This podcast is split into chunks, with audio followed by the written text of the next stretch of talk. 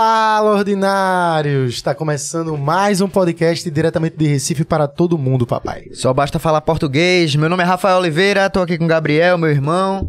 O peruano ali por trás das câmeras. Voto consciente e Detran, eu quero meus 280 contos. Simbora. Vamos embora começar. Estamos aqui, ó, de volta, né, com essa série de convidados, né, com vários convidados a candidato do governo do estado de Pernambuco. A gente tá aqui fazendo esse papel aí que vocês tanto pediram pra gente, pra gente se comunicar de uma forma bem, bem um pouco mais íntima, né, de uma forma bem mais popular. A gente não tá aqui com o objetivo de parecer ser ou tentar ser cientista político, não. Muito pelo contrário, aqui é a voz do povo, é o dia a dia, a gente tentar conversar da maneira mais leve e fácil possível de se entender, para ficar um papo bem legal para todo mundo. E esse é o nosso objetivo. Estamos aqui já com o segundo candidato, né, Rafa? Vamos começar. Exatamente. Segundo candidato, ela que é advogada, ex-prefeita de Caruaru, primeira prefeita, né? Eleita e reeleita. Exatamente, né? Um Mulher. ponto importante. Foi delegada e estamos falando de Raquel Lira. Olha. Olha só. Obrigada, gente. Um prazer estar aqui. Muito bom. Eu já sou fã do trabalho de vocês e parabenizar pela iniciativa mesmo de poder colocar todo mundo aqui na roda para conversar um bocadinho, um bocadinho mesmo, né? É, um bocadão. um bocadão nessas próximas horas que vão que estão aí para vir, pra gente conversar um pouquinho sobre Pernambuco, sobre quem sou, o que é que eu tô fazendo aqui, né? Pois é, vamos embora, vamos começar. Mas antes da gente trocar esse papo massa, temos que agradecer os nossos patrocinadores. Então, agradecer a Volts Motors. Você que não conhece as motos elétricas da Volts, chegou a hora de você conhecer agora. Aponta teu celular pro QR Code que tá aí na tela ou clica na descrição se você estiver assistindo pelo celular mesmo. Você clica, vai direto pro site da Volts. São motos elétricas de uma empresa 100% pernambucana. E aí, papai, você não vai pre- precisar gastar com gasolina. Ah, mas a energia tá cara? Tá cara, mas você vai lá no Rio Mar, carrega por lá. Dá pra ir carregando pelos cantos da cidade pra dar um jeitinho aí. É. Também é bom lembrar que Pernambuco tá um, um- é um dos nove estados que não paga o IPVA para motos elétricas, né? Então, Então aí é mais um motivo pra você aproveitar nesse momento, né? Exatamente. Valeu, Volts. E a PixBet, né, Rafa? Pixbet, Pixbet, sempre com torcedor pernambucano, né? E aí teve, a, teve esse jogo esse final de semana, teve gente que ganhou dinheiro, viu? Esporte CSA. Eu soube que você ganhou um dinheirinho. Ganhei, fiz uma apostinha no esporte, deu certo. Então é isso, vocês sabem, né? Eu, eu acertei minha pula e já tirei na hora. Terminou o jogo, já fiz o saque e já tava na minha conta. Então vocês estão ligados aí. Se você quiser fazer uma apostinha no jogo de futebol, é, jogo de basquete, tem até pra presidente. Agora você pode votar lá quem você acha que você vai, que vai ganhar, né? E aí tirar o teu dinheirinho lá. Jogos ao vivo, Pixbet, meu amor. É isso aí. Valeu aí, galera da PixBet. Tamo junto, muito obrigado. Raquel, antes da gente começar, a gente tá dando um presente para todos os convidados, né? Os candidatos a governo. Eu já tinha me sentido presenteado aqui com esse R. É, o R, Me né? achando. só falta o, o número aqui do lado. Eu só posso falar amanhã. Eita, é, tem isso, né? Olha aí, um presentão. Quase que eu falo, rapaz. Ah, A bandeira de Pernambuco. Dê uma olhada nessa bandeira, vê se você sabe se tem uma, uma referência aí legal. Essa bandeira, a bandeira é diferente. É, deve ter, se botaram duas foi engano, mas ficam as Rapaz, duas. é, uma pra mim, uma pra Já que foi, é. Tem uma pra mim, uma pra Já que Priscila. foi, fica as duas. Priscila tá chegando já já, vai ser uma pra mim e uma pra ela. Olha aí, a bandeira de Pernambuco da Revolução de É 817. lindíssima, não tem pra ninguém não. A bandeira, bandeira de Pernambuco, o hino de Pernambuco. Essa é a primeira bandeira da gente É da Revolução. E fica aí como uma mensagem para que para todos os candidatos que estão vindo aqui, para que a gente lembre que tudo que a gente tá fazendo aqui é para melhoria desse país que a gente chama País Pernambuco. é né? isso aí, cara. Então assim, eu nos meus eventos todinho gostei desse negócio aqui. Não sei se eu boto nas costas ou só na cadeira. Pode botar. Até- Rapaz, tá um frio aqui. É, já, já aproveita. Aqui. Se tiver frio mesmo, assim, Eu valendo, você vai me dizendo que eu já baixei aqui um e pouquinho. quando Priscila chegar aqui, eu, eu entrego a bandeira dela. Eita, massa. Chega, fechou. Raquel, a gente, antes de, de a gente começar aqui o papo, para dizer pro pessoal que a gente tá com, convidando todos, né, os candidatos, todos, absolutamente todos os candidatos a governo do estado de Pernambuco. É, a gente já tá contando aí com Danilo Cabral, vai vir aqui também. É, Anderson Ferreira também já tá confirmado. Essa semana agora, quinta-feira, tem Jones, Johnny Jones, Manuel. Jones Manuel. Então, Raquel já tá aqui. Então, você fica de olho para todos os candidatos. A gente tá entrando em contato com todo mundo para deixar bem claro que se alguém não vier é porque recusou, viu? É. aí vai atrás de todo mundo mesmo. Vamos embora. E é bom. Isso é importantíssimo pra esse momento que a gente tá vivendo agora. Pernambuco quer mudar e as, as pessoas precisam conhecer quem são os candidatos, né? E o que pensam, o que fizeram. Conversar. É, pois é, velho. É sobre isso. Raquel, vê só. É, a gente já vê que no cenário tá. Eu acho um cenário até legal, bonito. São, a gente vê duas mulheres em evidência, a candidata a governo de Pernambuco. E aí eu te pergunto, velho, tá, tá na hora, velho, de uma mulher governadora aqui de Pernambuco? Chegou a hora? Já passou da hora? Já. Já passou, né? Olha só, é, primeiro assim, você vai perceber durante a nossa conversa de que, de que eu falo muito ligeiro. Então, assim, se vocês quiserem me dar uma partidinha assim pra. né, tem, tem gente até que brinca, pô, essa mulher não precisa nem acelerar no WhatsApp, que, Já tá no áudio que já tá no. 1,5. né, não, já tô, no- já tô no 2, normalmente. E aí, todo mundo que, olha- que trabalha comigo, eu nem olho de lado, porque eles já eles vão fazendo assim, Raquel, mais devagar. Mas é, é assim que eu, eu, eu já chego acelerado em todo canto, eu sou acelerada mesmo. Carol tá aqui, foi secretária de planejamento lá de Caruaru, sabe como era o ritmo lá. É, senão não dá tempo, né? A sensação sempre de que a gente tá devendo alguma coisa. e imagino. não é mero exercício de retórica nem de discurso, não. É porque tem pressa. Pernambuco tem pressa e a gente tem uma grande oportunidade aqui. É com muita honra que a gente está começando oficialmente a campanha amanhã, a campanha eleitoral, e tem. É muito massa, é uma quebra de paradigma você ver duas mulheres liderando. Pois é. E nas pesquisas nos colocam no segundo turno. Pernambuco quer mudar de verdade. Em qualquer pesquisa que você fizer, se for aqui jogar, jo- joga aí nos comentários. Quem quer mudar Pernambuco? Né? Você quer mudar Pernambuco 100%, 90%, 80% ou 200%? A maioria vai dizer 200%. Pernambuco quer mudar. E me parece que é a primeira, é, pelo que está posto, pelo sentimento que a gente tem nas ruas, é de que está na hora de uma mulher poder, poder administrar Pernambuco. Né? E por que essa história de mulher? Primeiro porque somos 54% da população. Sim. Né? Em Pernambuco é assim. Eu tive a honra de ser a primeira mulher eleita prefeita de Caruaru. Quebra de paradigma também. Mais de 160 anos de história. Uma cidade que é, é a maior cidade do interior de Pernambuco. E as pessoas também queriam mudar lá. E a mudança de perspectiva de dizer assim, vou tirar um homem e vou botar uma mulher.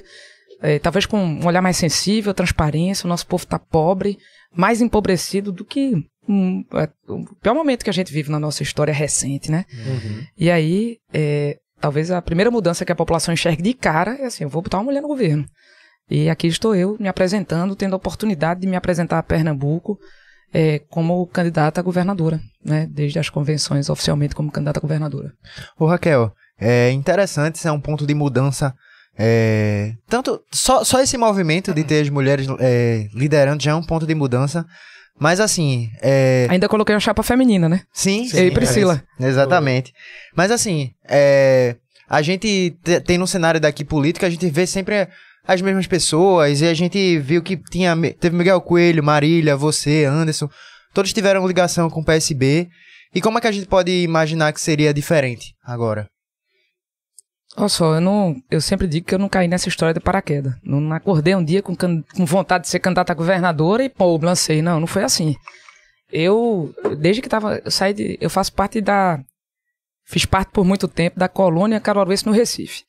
Né, era uma história de que a gente para cursar o ensino médio, é, segundo grau na época, né? É. Não na época de vocês, mas na minha Mas é. que sou um pouco mais velha, cursava ensino médio, eu vim pra cá no segundo ano do ensino médio para estudar.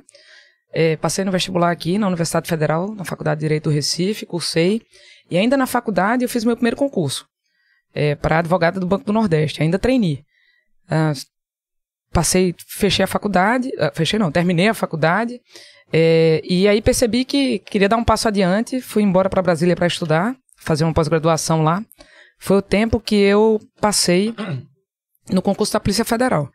Então, eu, seis horas da manhã, nós estávamos lá em formação, cantando o hino nacional, e ia até 10, 11 horas da noite, eh, fazendo, terminando o dia com a minha pós-graduação. Eh, fui morar no Rio, como delegada da Polícia Federal, uma experiência incrível. Naquela época, 350 delegados novos no Brasil, eh, da Polícia Federal. Foi o primeiro concurso externo, então... a- a- hoje, a força que a Polícia Federal tem, a mudança de perspectiva de ser uma das instituições mais respeitadas do Brasil, é, também surgiu, assim, se fortaleceu naquele tempo. Era 2002 ali. Sim. 2002 faz tempo. É, morei no Rio, morei em Recife, aqui como delegado da Polícia Federal. Depois eu prestei concurso para procuradora do Estado de Pernambuco, órgão que eu estou vinculado desde 2005. Quando Eduardo é, assume o governo em 2006, 2007, eu sou convidada para fazer parte, para ser chefe da Procuradoria de Apoio Jurídico e Legislativo ao Governador. Na prática, é uma procuradoria que funciona no Palácio, ali naquele anexo. Tem um anexo que é da Casa Militar, outro que do, da Procuradoria. E eu trabalhei lá por quatro anos, fazendo projeto de lei, decretos, atos administrativos, liderando o time que trabalhava junto de Eduardo nisso. É, fui candidata em 2010 a deputado estadual pelo PSB. Em 2010, naquela ocasião, eleita a mulher mais bem votada de Pernambuco. Fui convidada para ser secretária de Estado de Criança e Juventude. A gente criou a secretaria ali. Eduardo dizia assim, Raquel, o principal desafio de Pernambuco é conseguir cuidar de crianças e jovens. A gente precisa ter um foco voltado para essa temática. Tem um monte de coisa que tá na bola, tá com a bola assim na marca do pênalti, fazer o gol e eu não tenho quem cuide. Uhum. Então vamos cuidar disso. Ao olhar para a creche, para a política pública, para a juventude, eu, eu tive a oportunidade de me aproximar dessa temática nessa época. E daí eu fiquei entre 10 e 12, 11 e 12 como, como secretária. Voltei para a Assembleia Legislativa, é, passei quatro anos como presidente da Comissão de Justiça, Sim. que é tida como a comissão onde de verdade assim se trava os debates na Assembleia, né, em todas as casas legislativas. A Comissão de Justiça é onde é onde mói né, o debate político, jurídico, tudo. É, fui reeleita deputada estadual em 2014 e em 2016 fui convocada pelo, pelo povo da minha cidade que queria mudança e buscava é, que eu pudesse representar, ser símbolo desse, desse sentimento de mudança que Caruaru queria ter, de uma nova perspectiva. Se fechava um ciclo na cidade naquela época e a gente tinha temas importantes como emprego, segurança, saúde e eu me apresentei a Caruaru. Levamos a eleição para o segundo turno, primeira vez que teve eleição de dois turnos na cidade e fui eleita. E aí, pô, primeira mulher eleita prefeita, uma certa desconfiança. E a gente foi construindo uma relação de confiança. Trabalhei muito, incansavelmente, durante quatro anos. E eh, chegamos à reeleição e fui reeleita com quase 70% dos votos lá. Sim. E aí diz assim, pô, Raquel, tu tivesse uma eleição fácil? Não, não foi fácil. Porque a gente teve que trabalhar muito durante quatro anos para garantir a confiança do povo e eles disseram que queriam continuidade. Uhum. De um trabalho que tinha começo, meio, mas não tinha fim. Mas que enfrentou temas importantes. E aí, começou uma história, um, um zum, zum, zum no estado de que eu poderia ser candidata a governadora. Eu dizia, pô, eu, tenho, eu tô focado em Caruaru. A gente ainda estava ali no auge da segunda onda da pandemia, de Covid. É, a gente precisava manter a cidade de pé, garantir investimentos e permitir que a gente pudesse, passar da pandemia, olhar para a cidade e a cidade tá inteira. E, e a gente conseguiu passar por isso.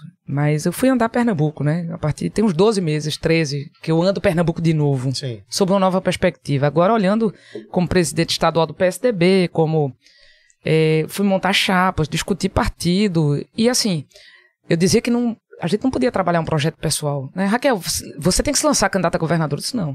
Eu não acredito num projeto pessoal do poder. A gente tem que discutir Pernambuco. Né? E tem que ter um projeto para Pernambuco. Né? Não me venham colocar um nome, porque o nome é um nome e aí vai dizer, pô, Rafa, tu tem um cabelo muito grande, o outro vai dizer, pô, tu não devia ter moicano, teu cabelo devia ser todo inteiro. Não é sobre uma pessoa, é sobre um projeto para o nosso estado e quem pode representar isso. É, e falando sobre o quê? E, e de lá para cá, eu tive o sentimento na pele, na veia, hum, de que Pernambuco quer muda, mudar, é que o sentimento de abandono que eu tinha do governo do estado em Caruaru era o mesmo sentimento de Pernambuco todinho, fosse do uhum. litoral ao sertão. Uhum. E aí, é, o conjunto político, as pessoas me chamaram e, e aí eu atendi o chamado de Acho novo. Acho que foi a necessidade, assim, como um todo para o Estado. E aí disse assim, porra, que eu, é, eu, eu não estou nisso sozinha. É, tem muita gente boa comigo, ao meu lado, e mais do que tudo, tem um sentimento muito forte do povo de receptividade, onde a gente vai e dizer assim, poxa, tu fizesse um trabalho massa em Caruaru, tu tem tua ficha limpa, tu tivesse uma, é, uma trajetória é, que merece confiança e vai que a gente tá junto com você. E cá estou eu, me apresentando a Pernambuco. Bem, agora tu diz assim que veio então meio que o sentimento para tu entrar na política, as coisas foram meio que acontecendo por acaso. Eu nasci nela, né? É, porque já tem, já tá, era isso que eu ia questionar, porque o próprio Miguel Coelho quando quando veio aqui, eu questionei assim pelo fato dele já ter um envolvimento na política há muito tempo, a família dele já tá na, na política há muito tempo assim com você, com João Lira, enfim. E ele disse: não, a gente. O cara é médico, para uma família de médico, o cara vai seguir para essa linha. Os cara, geralmente família de advogado, a galera também vai para essa linha. Acontece isso contigo também? É, porque todo mundo me pergunta assim, quando é que começou? Quando é que deu estalo? É. Né? Na verdade, as rodas de conversa lá em casa era tudo sobre política, né? Nos finais de semana, passa. direta já. Primeiro comício no Brasil de direta já, Fernando Lila leva para Caruaru. Sim. E aí o povo é, né? O povo, quando se chama pai de Caruaru e pai de Pernambuco, meu irmão, é porque é isso mesmo. E aí é, aí era artista, político, tô lá em casa vivendo isso. Mas assim, da minha geração, Ninguém, é, só quem tá na política sou eu da minha família. Meu avô foi prefeito de Caruaru há 60 anos atrás. Meu avô, quando ele faleceu, eu tinha 18 anos. Né? Tio Fernando é, saiu da política. A, a última eleição que ele disputou, acho que foi em 2000, não sei, do, 96 talvez. É, me perdi no tempo aqui, desculpa, 2000 não, foi muito antes disso. Me ajuda aí, quem tá me ouvindo, da família, me ajuda. é, mas ele foi ministro da redemocratização, foi deputado federal, foi deputado constituinte. Sim. É, e meu pai foi duas vezes prefeito de Caruaru, mas a primeira vez que ele foi prefeito de Caruaru eu tinha nove anos de idade. Na segunda eu estava na Polícia Federal. E daí eu nem pude participar porque, ó, o meu chefe disse assim naquela época. É, daqui que digam que focinho de porco é tomada e que você não é policial que está envolvido em campanha, é, isso não vai dar certo. Então você está fora da campanha. E aí isso foi um negócio que doeu muito no meu, doeu muito no meu peito. E foi em seguida eu fiz o, o concurso para a polícia, para a procuradoria do estado. E assim, as coisas foram acontecendo. Eu me decidi ser servidora pública. E aí eu tinha 19 anos de idade, 20, quando eu fui, quando eu assumi o primeiro cargo. E aí eu fui concursada, advogada, procuradora, delegada. E depois eu entrei na política para disputar um mandato, porque eu entendi assim, poxa, eu sou procuradora, eu tenho essa minha limitação. E eu discuti muito isso também, assim. É, será que eu posso fazer mais? Será que, é, que a capacidade de energia de trabalho, a capacidade de trabalho, se eu tiver um mandato, eu consigo fazer mais? E foi essa conclusão que eu cheguei. Eu Sim. conversei muito com meu tio Fernando sobre isso. disse, tio, eu adoro onde eu tô. Eu gosto muito de ser procuradora do Estado e tal.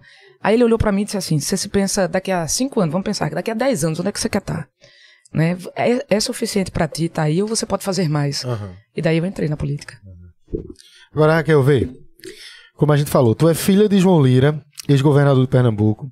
Tem apoio de Daniel Coelho e agora está sendo apoiada pela delegada Patrícia. Para conseguir esse apoio, eu acho que o povo de Caruaru é mais bonitinho do que o de Recife. Ou, já, é, já que a delegada disse que o povo de Recife é muito feio, o de Caruaru deve ser mais é legalzinho, né? Deve ser mais bonitinho. A galera lá é mais bonita. É pior que eu tenho que concordar. Ai, pra quem é pernambucana raiz que nem eu. Mas tá aí, tá com apoio com a delegada, a delegada tá junto também. Como e aí, nosso compromisso de criar de novo a DECASP. Vamos restabelecer a Delegacia de Combate à Corrupção Acho que é um tema super relevante, é, transparência, combate à corrupção. Eu fui delegada, procuradora do Estado, ganhamos prêmio do Tribunal de Contas de reconhecimento, é, de transparência, de é, convergência de contas e de dados. É uma coisa complexa assim, mas todo mundo, todo mundo quer transparência, zelo com o dinheiro público. E se você investigar minha vida, vai ver que eu sou ficha limpa de cima a baixo. Hum. Não tem processo, inquérito, operação da Polícia Federal.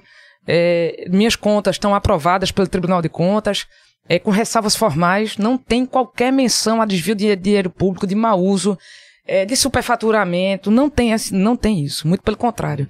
A gente foi premiado pela Sudene, pelo PNUD, pelo Tribunal de Contas do Estado, reconhecido, dizer assim, vocês são é, é, campeões de transparência, Caruaru, em cidades de mais de 100 mil habitantes, você tem índice de, de, de convergência contábil incrível, uhum. E isso tudo com reconhecimento e com premiação. Então, é, meu zelo por isso é muito forte. A gente tem um compromisso com Patrícia, de que foi extinguir a delegacia ali em né, 15 dias, buf, derrubar a delegacia. Ninguém sabe, ninguém viu os inquéritos mais, processo, uhum. correm sob segredo de justiça, e aí cada um responde para o que deve para a justiça. Mas a gente vai, a gente vai restabelecer a delegacia de combate à corrupção. Acho que é fundamental para Pernambuco trabalhar com transparência, zelo com o dinheiro público e, e, cada centavo suado do povo do nosso estado tem que ser convertido em bem para o dinheiro público. Então, corrupção precisa ser combatida. Com certeza. É, em relação ao, ao, seu governo lá na prefeitura, conseguiu uma aprovação muito alta, com certeza fez teve mudanças na cidade. E o que é que tu pretende replicar para o governo? Olha, a gente hoje, se a gente falar de segurança pública, tem alguns temas que são super caros a Pernambuco, que está na, tá na ordem do dia. Segurança pública é um deles. Com certeza. A gente, e esse foi o principal tema lá em Caruaru em 2016. É, mas, ah, Raquel, mas Caruaru e Pernambuco são muito diferentes. São. Caruaru é uma cidade de 400 mil habitantes, 380 mil habitantes, que tem ao seu redor uma população de 2 milhões. É nossa zona de interferência e influência direta. A gente chegou a ser a terceira cidade mais violenta do Brasil. Nós fomos matéria nacional e internacional. É, páginas policiais, total. Índice de guerra civil, 74 mortes por 100 mil habitantes. Foi esse indicador que a gente bateu. Se você, ah, Raquel, não sou muito familiarizado com isso, não. Indicador, a ONU, ela, ela preconiza que para a gente ter loca, é, é, que são admissíveis, aliás, Nenhum homicídio é admissível, né? Mas que a gente tem um, um, alguma coisa de regularidade se a gente tiver menos de 10 mortes por 100 mil habitantes. Caruaru bateu 74. Cabo do Santo Agostinho hoje está com 90. Então, a gente, é, Pernambuco vai mal. Mas em Caruaru, o que é que eu fiz? Tinha, eu até disputei eleição com um cara que era delegado de polícia, que muitas vezes ia lá e dizia assim, pô, vou resolver só. Eu disse, não, nós vamos resolver junto, agora quem lidera sou eu. Eu tinha sido a experiência de como procuradora do Estado, delegada de Polícia Federal. Ninguém resolve problema de segurança pública sozinho. Agora precisa ter é, estratégia, liderança e capacidade de tirar ações de papel. E aí, com 17 dias de governo, nós instalamos a primeira reunião do Juntos pela Segurança. Reunimos todo mundo numa mesa. Aí vem todas as forças operacionais de polícia, desde a Guarda Municipal, passando pela hum, Polícia Militar, Bombeiro, Civil, Rodoviária Federal, Federal, Judiciário, Ministério Público e todo mundo que trabalha com prevenção. Traçamos uma estratégia, o Plano Municipal Juntos pela Segurança, Comitê Permanente, e vamos pra rua. E aí a gente faz a coisa casada. Fortale... Aí vai aqui, desde fortalecimento e guarda municipal, um programa chamado Ilumina Caruaru, que a gente quer trazer para Pernambuco, Ilumina Pernambuco. A gente saiu de tem 35 mil pontos de iluminação na cidade. Botamos 13 mil com lâmpada de LED e fizemos um PPP para em um ano tá o resto todinho. Dá para fazer isso em Pernambuco, hum. com 25% do custo do que eu pagava antes. Aí, e aí a gente foi, vamos com estratégia, vamos transformar local, local crítico de criminalidade, como o Monte Bom Jesus, em local Sim. de cartão postal. Devolver cartão postal para o povo. E a gente foi fazendo isso. Casando os indicadores no território, fazendo intervenção integrada e mudando a realidade. A gente agora conseguiu ter matéria do Globo publicada, conseguimos ser referência nacional. É, com apoio de instituições como a Fundação Open Society. A Fundação Open Society, ela patrocina programas de segurança pública, consultorias de segurança pública na América Latina inteira. Colômbia, México, São Paulo, Pelotas, Caruaru. A gente conseguiu entender, e aí é estratégia, e é planejamento, e é estudo, como é que a gente faz quebrar o ciclo de violência? Prevenção primária, secundária e terciária. Primária, iluminação, intervenção urbana, tira o local ruim e transforma em local onde as pessoas ocupam a cidade. E prevenção terciária, você vai é, monitorar e acompanhar quem é possivelmente, quem é passível a ser mais facilmente vítima ou autor de crime mapeado. Isso é estatística, estudo, ciência. E a gente vai chegar mais perto dessas pessoas. Então, é, não tem impasse de mágica. Uhum. Tem necessidade de liderança. Nós vamos fazer em Pernambuco o Juntos pela Segurança. Eu vi o Pacto pela Vida nascer de Eduardo Campos. Inclusive, eu participei da redação da lei. Professor Raton, sentado quantas vezes lá, escrevendo as coisas, como procuradora que era. E que sou, né? Mas que estava lá no palácio na época. É, e do mesmo jeito que eu vi nascer, eu vi morrer. Com o governador Paulo Câmara que se perdeu em planilhas, entendeu? É, perdeu-se ali no que era o objetivo disso. As tropas policiais estão desmotivadas, as delegacias estão sucateadas e eles continuam perdidos nas planilhas. A gente precisa garantir que o Pacto pela Vida funcione para garantir redução de homicídio e redução de crime contra o patrimônio em Caruaru. Sobretudo redução de homicídio em Caruaru. Pernambuco é meu país, Caruaru também. então veja aqui, estou falando de Pernambuco. É, eu, eu, com, então é... essa experiência precisa ser replicada e nós vamos trazer toda a experiência que a gente trouxe e acumulou ao longo dessa, dessa trajetória para criar o Juntos pela Segurança Pernambuco. Uhum. Aí, ainda nessa questão de segurança, eu concordo que, por um lado, eu vejo a, a polícia completamente sucateada, abandonada pelo Estado. E, por outro lado, também, eu vejo a população que sofre com os crimes, né, obviamente, no dia a dia. E, principalmente, os, os menos favorecidos com também a truculência policial. Isso, é, a truculência policial faz parte de um, de um, faria parte de um governo de Raquel? A gente tem que trabalhar a formação permanente dos nossos quadros. E aqui Sim. eu quero falar, assim, diretamente com as forças operacionais de polícia. Polícia Militar, Polícia Civil, Bombeiro Militar, a, a, a, embora esteja dentro da Polícia Militar, mas tem um capítulo à parte que é a Polícia Científica e a Secretaria Sim. de Ressocialização. Um dos grandes clamores deles mesmos é que a gente possa reforçar a formação deles na academia de polícia. Uhum. Não pode ser feito a toque de caixa. E tem que ser feito de maneira permanente. Não é formou três meses, joga na rua, três ou quatro meses, eu uhum. acho que reduziu.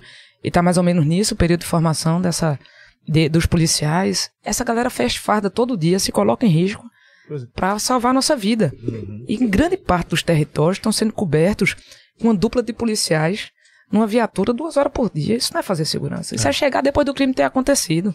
Quantos e quantos casos que poderiam ter sido evitados porque falta estrutura para essa galera trabalhar? Mas Então, como fazer isso para a polícia e para a formação população? permanente. Formação permanente. Permanente. Vamos estar junto deles.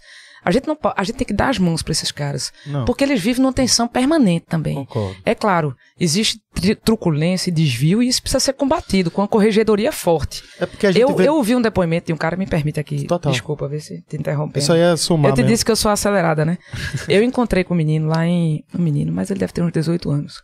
É, lá no mercado de prazeres. Tá. E ele vendia macaxeira, Certo. né? Quando eu fui visitar. E ele disse assim: eu tava lá com a mãe dele e tal, todo mundo vendendo macaxeira. Aí ele disse assim: é, sabe uma coisa que precisa. Todo dia eu levo um baculejo. Ele disse: pô, eu sou trabalhador aqui, tem um menino pra sustentar. Eu acho que ele já era pai de família. Isso é a realidade de muitos. Todo dia eu levo um baculejo. Aí eu disse, mas por quê? Ele disse, ó, eu acho até que eles estão certos de me dar o baculejo. Mas não pode ser desse jeito. Às vezes eu tô sem um documento e não sei o quê.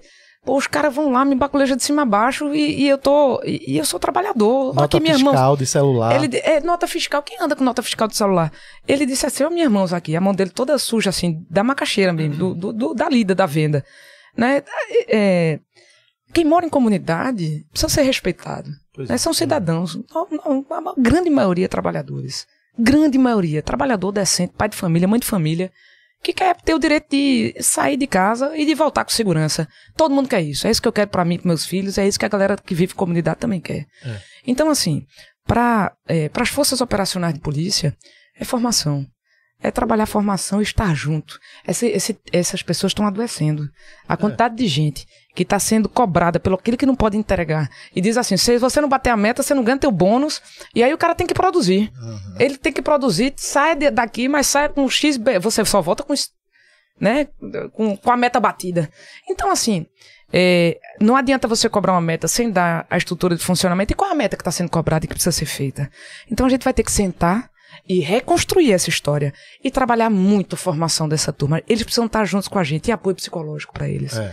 Sabe? A gente precisa estar junto, junto das comunidades, com política pública, junto das polícias, com formação e com apoio psicológico e de um, de um governo que seja parceiro e que não seja punidor. O governo precisa ser parceiro deles. Eles precisam sentir segurança na gente. Quem desviar vai, vai responder por isso na corregedoria e não tem pra onde.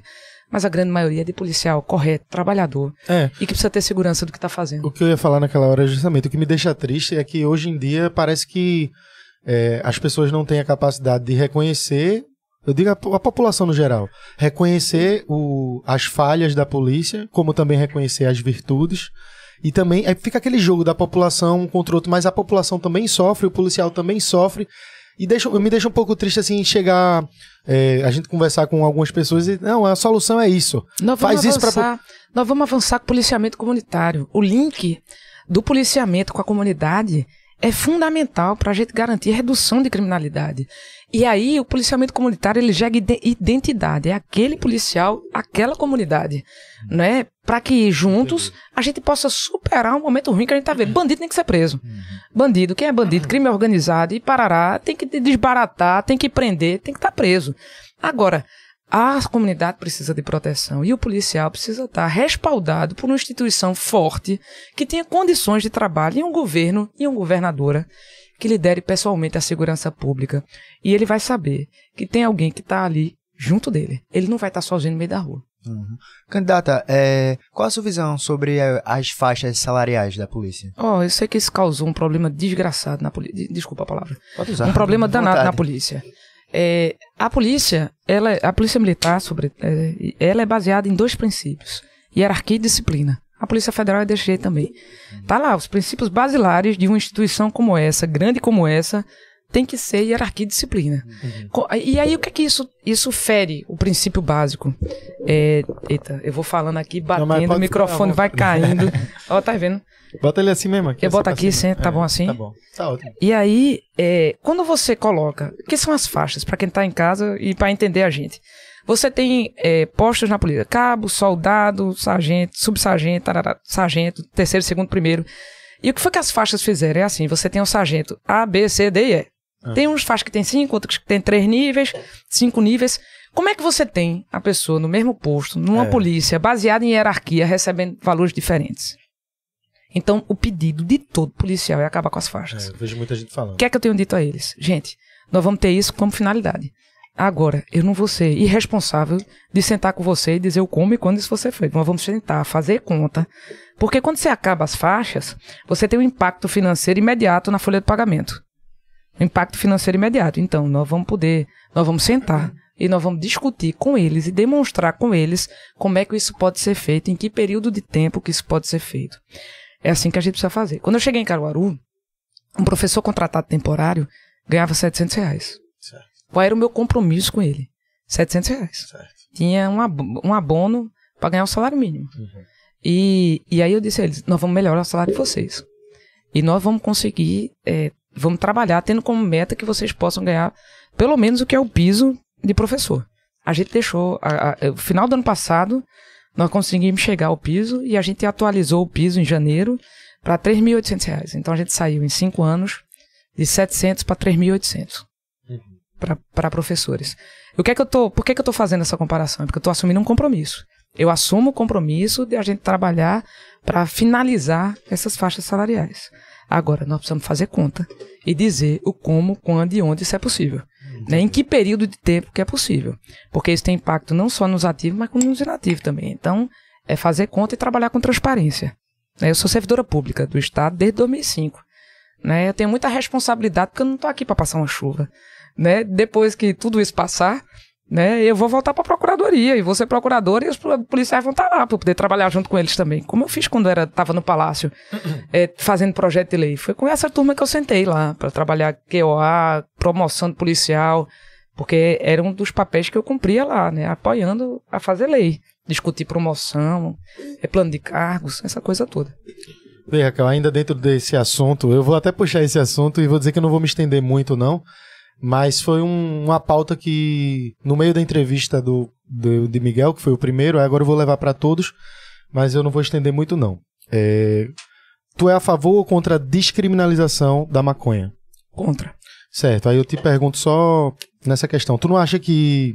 Tudo bem que, como governo, não tem como a gente fazer nada, mas. E tu sabe que não depende do governador, né? É, não, total. Por isso que a gente. Isso é matéria ele mesmo que nacional. puxou, aí a É, gente. porque- Agora eu vou puxar para todo mundo. É, porque eu acho que é importante falar sobre isso, mas é importante também esclarecer que Sim. cada macaco no seu galho, né? Sim. A gente vai ter a discussão sobre descriminalização na maconha rola no Congresso Nacional, né? Sim, sim. Mas eu pergunto assim pra galera saber.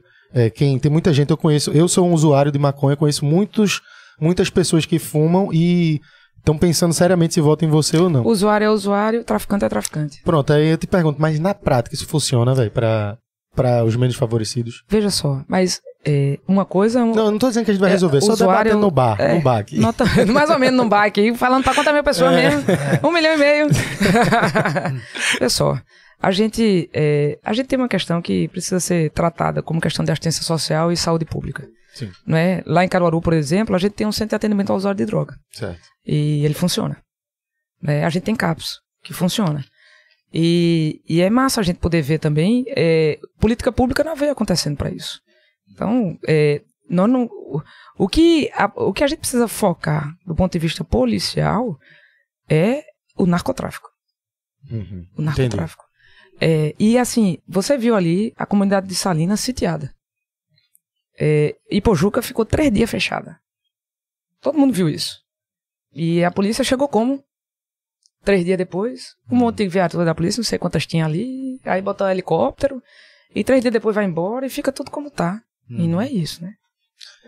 A parte da. Isso que tu falou, eu acho que vale a pena pux- puxar um ponto que é tanto em relação à, à maconha, mas para vários outros aspectos, até para a questão do, do sistema carcerário da gente. Sim. A gente vê, tipo assim, é, a gente sabe que é, é muito diferente Gabriel, né, na- no privilégio dele, ou algumas, algumas pessoas de classe mais baixa, como é diferente a truculência e a forma de quando se pega um se é usuário. branco, se é preto, se mora no centro, se mora na Exatamente. periferia. E às vezes um cara com por conta de, de um back acaba indo para um prisão e tal, tem que voltar, às E vezes se tem você olhar a estatística, de fato, é isso É. que estão focando, né? Isso aí, é, e aí, Isso é velho. muito triste, Isso aí vem, isso aí do caso da que, que ainda não é nem, nem, nem o debate de legalização, não, mas da descriminalização de ter noção de que o usuário não é um criminoso, né? Sim, sim. Isso é um- é um ponto que bate na tecla, sabe? E É é, isso. comum, tem incidente. Aí, por exemplo, os presídios, aí tá super, tudo super lotado, ainda o sistema passa penitenciário gente... de Pernambuco é. muito ruim.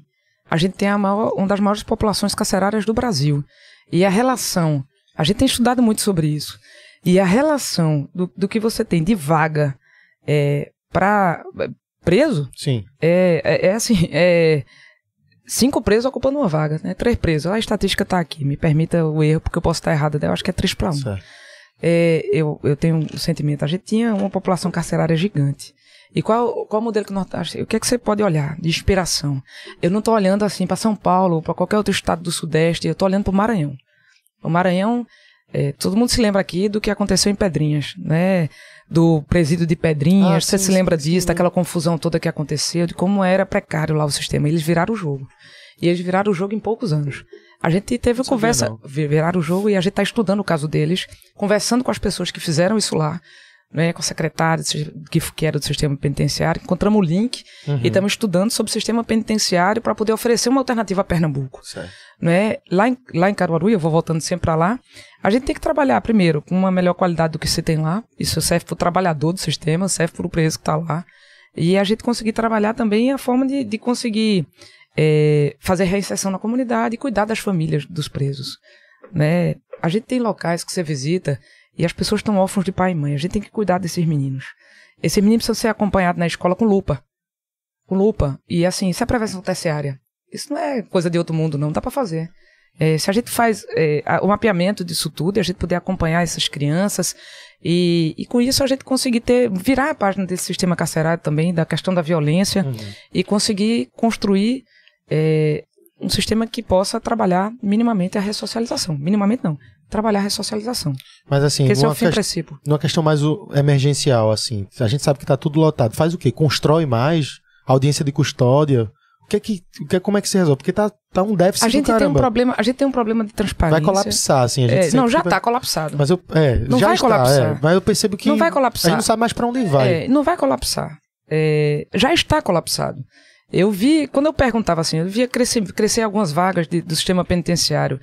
É, muitas vezes é colocando beliche, triliche, né? E é, tem, você precisa resolver essa história. E você resolve, talvez tenha que construir mais unidades. Sim. Talvez tenha que construir mais unidades.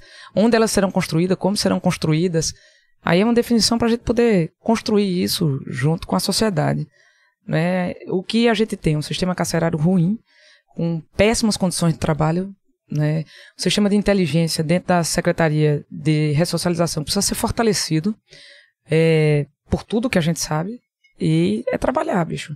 Não tem, não tem, eu sempre digo que não tem solução fácil para problema difícil. O problema da das penitenciárias é um problema e a gente precisa ter uma estratégia. Pernambuco não tem estratégia nenhuma. O Maranhão teve. Então Entendi. a gente pode olhar para o Maranhão e é engraçado que a gente começa a olhar para o Ceará, porque eles conseguem investir três vezes mais do que a gente. Olha para o Maranhão, porque eles conseguiram melhorar muito o sistema lá. E vamos, olha para o Ceará, porque eles melhoraram muito a educação. Então vamos para frente. Tem exemplos bons. A gente precisa inventar a roda, a gente está estudando e vamos oferecer alternativas para Pernambuco. Eu acho legal isso de você falar aí, que, de sempre falar. Vamos, vamos debater depois, vamos ver como é que faz. Porque, Porque a gente vê ouvindo o povo sempre. Era isso que eu ia perguntar. Com você sendo uma eventual governadora, você seria esse, ter, manteria esse tipo de postura de estar conversando com a população, No sentindo chão, a população? na rua, eu fiz isso o tempo inteiro, durante toda a minha vida como prefeita, sobretudo na minha experiência mais recente. E não tem dúvida nenhuma que a melhor ouvidoria que você pode ter, a gente tem tudo institucionalizado, mas nada melhor do que estar na rua ouvindo o povo. E assim, e aí você vai para uma mãe de uma creche e vai dizer assim: como é que tá a creche? Tá funcionando? Não tá funcionando? Como é que tá a escola? Como é que tá a merenda? Como é que tá a unidade de saúde? Tá faltando dentista? Tá faltando. Eu batendo aqui atrapalha o som, né? Tá faltando medicamento? Nada melhor. E aí tinha secretário meu que dizia assim: como é que você tá sabendo disso? Ah, eu dizia, eu tenho meu WhatsApp, eu tenho meu Instagram. A galera manda pra mim porque confia em mim. Não, não me ache que a gente vai ter um problema escondido. E olha que a galera tá querendo acertar. O time da gente, time comprometido, de técnicos sérios. Mas de vez em quando nem o cabra sabe. E aí, na rua, não tem erro. Na rua, ouvindo o povo, você vai estar sempre É sintonizado o com aquilo que é verdade. né? É o melhor feedback. Essa é a minha maior crítica ao governo atual. Eu acho que é muito omisso a falar com o povo, assim. Eu queria que qualquer um que, que entrasse agora tivesse mais essa postura, assim. O- esse governo aí, ele tá encastelado no palácio. Acostumado a ver as coisas de dentro do ar-condicionado e sem conversar com a população. Porque se conversa, sabe que a gente tá com saúde péssima, que não consegue atender. Estão chamando a senha de regulação da saúde de senha da morte.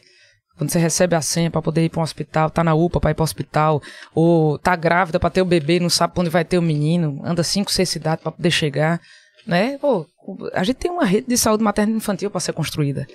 Eu andei esse Pernambuco todinho e vi lá em Jataúba o menino nascer em Sumé, na Paraíba. Eu vi lá em Exu o menino nascer em Juazeiro do Norte, no Ceará.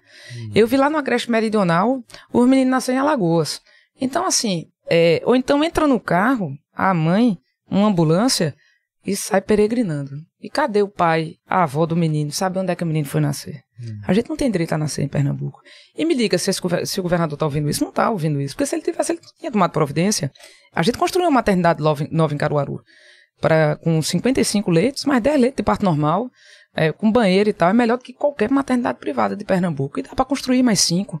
A gente vai construir cinco grandes novas maternidades. E não é de quem tirou essa, esse, essa ideia da minha cabeça. Foi conversando com o povo. Da primeira vez que eu vi isso, de dizer assim, o menino nasce tudo em Juazeiro, se tiver dinheiro. Se não tiver dinheiro, entra na ambulância. Aí eu disse, puxa vida, tem alguma coisa errada. Bora mapear onde é que tá nascendo menino, não tá nascendo menino. Então vamos conversar sobre isso. Uhum. Vou olhar os números e os indicadores. Não, nós vamos construir cinco maternidades. Então, assim, é, a gente precisa ter um diagnóstico muito claro, precisa admitir que o problema existe para poder resolvê-lo. E daí tem uma estratégia de solução.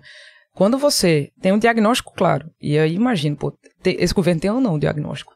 Uhum. Os meninos estão nascendo ou não? Tá ou não violento? Tá, mas tá aqui.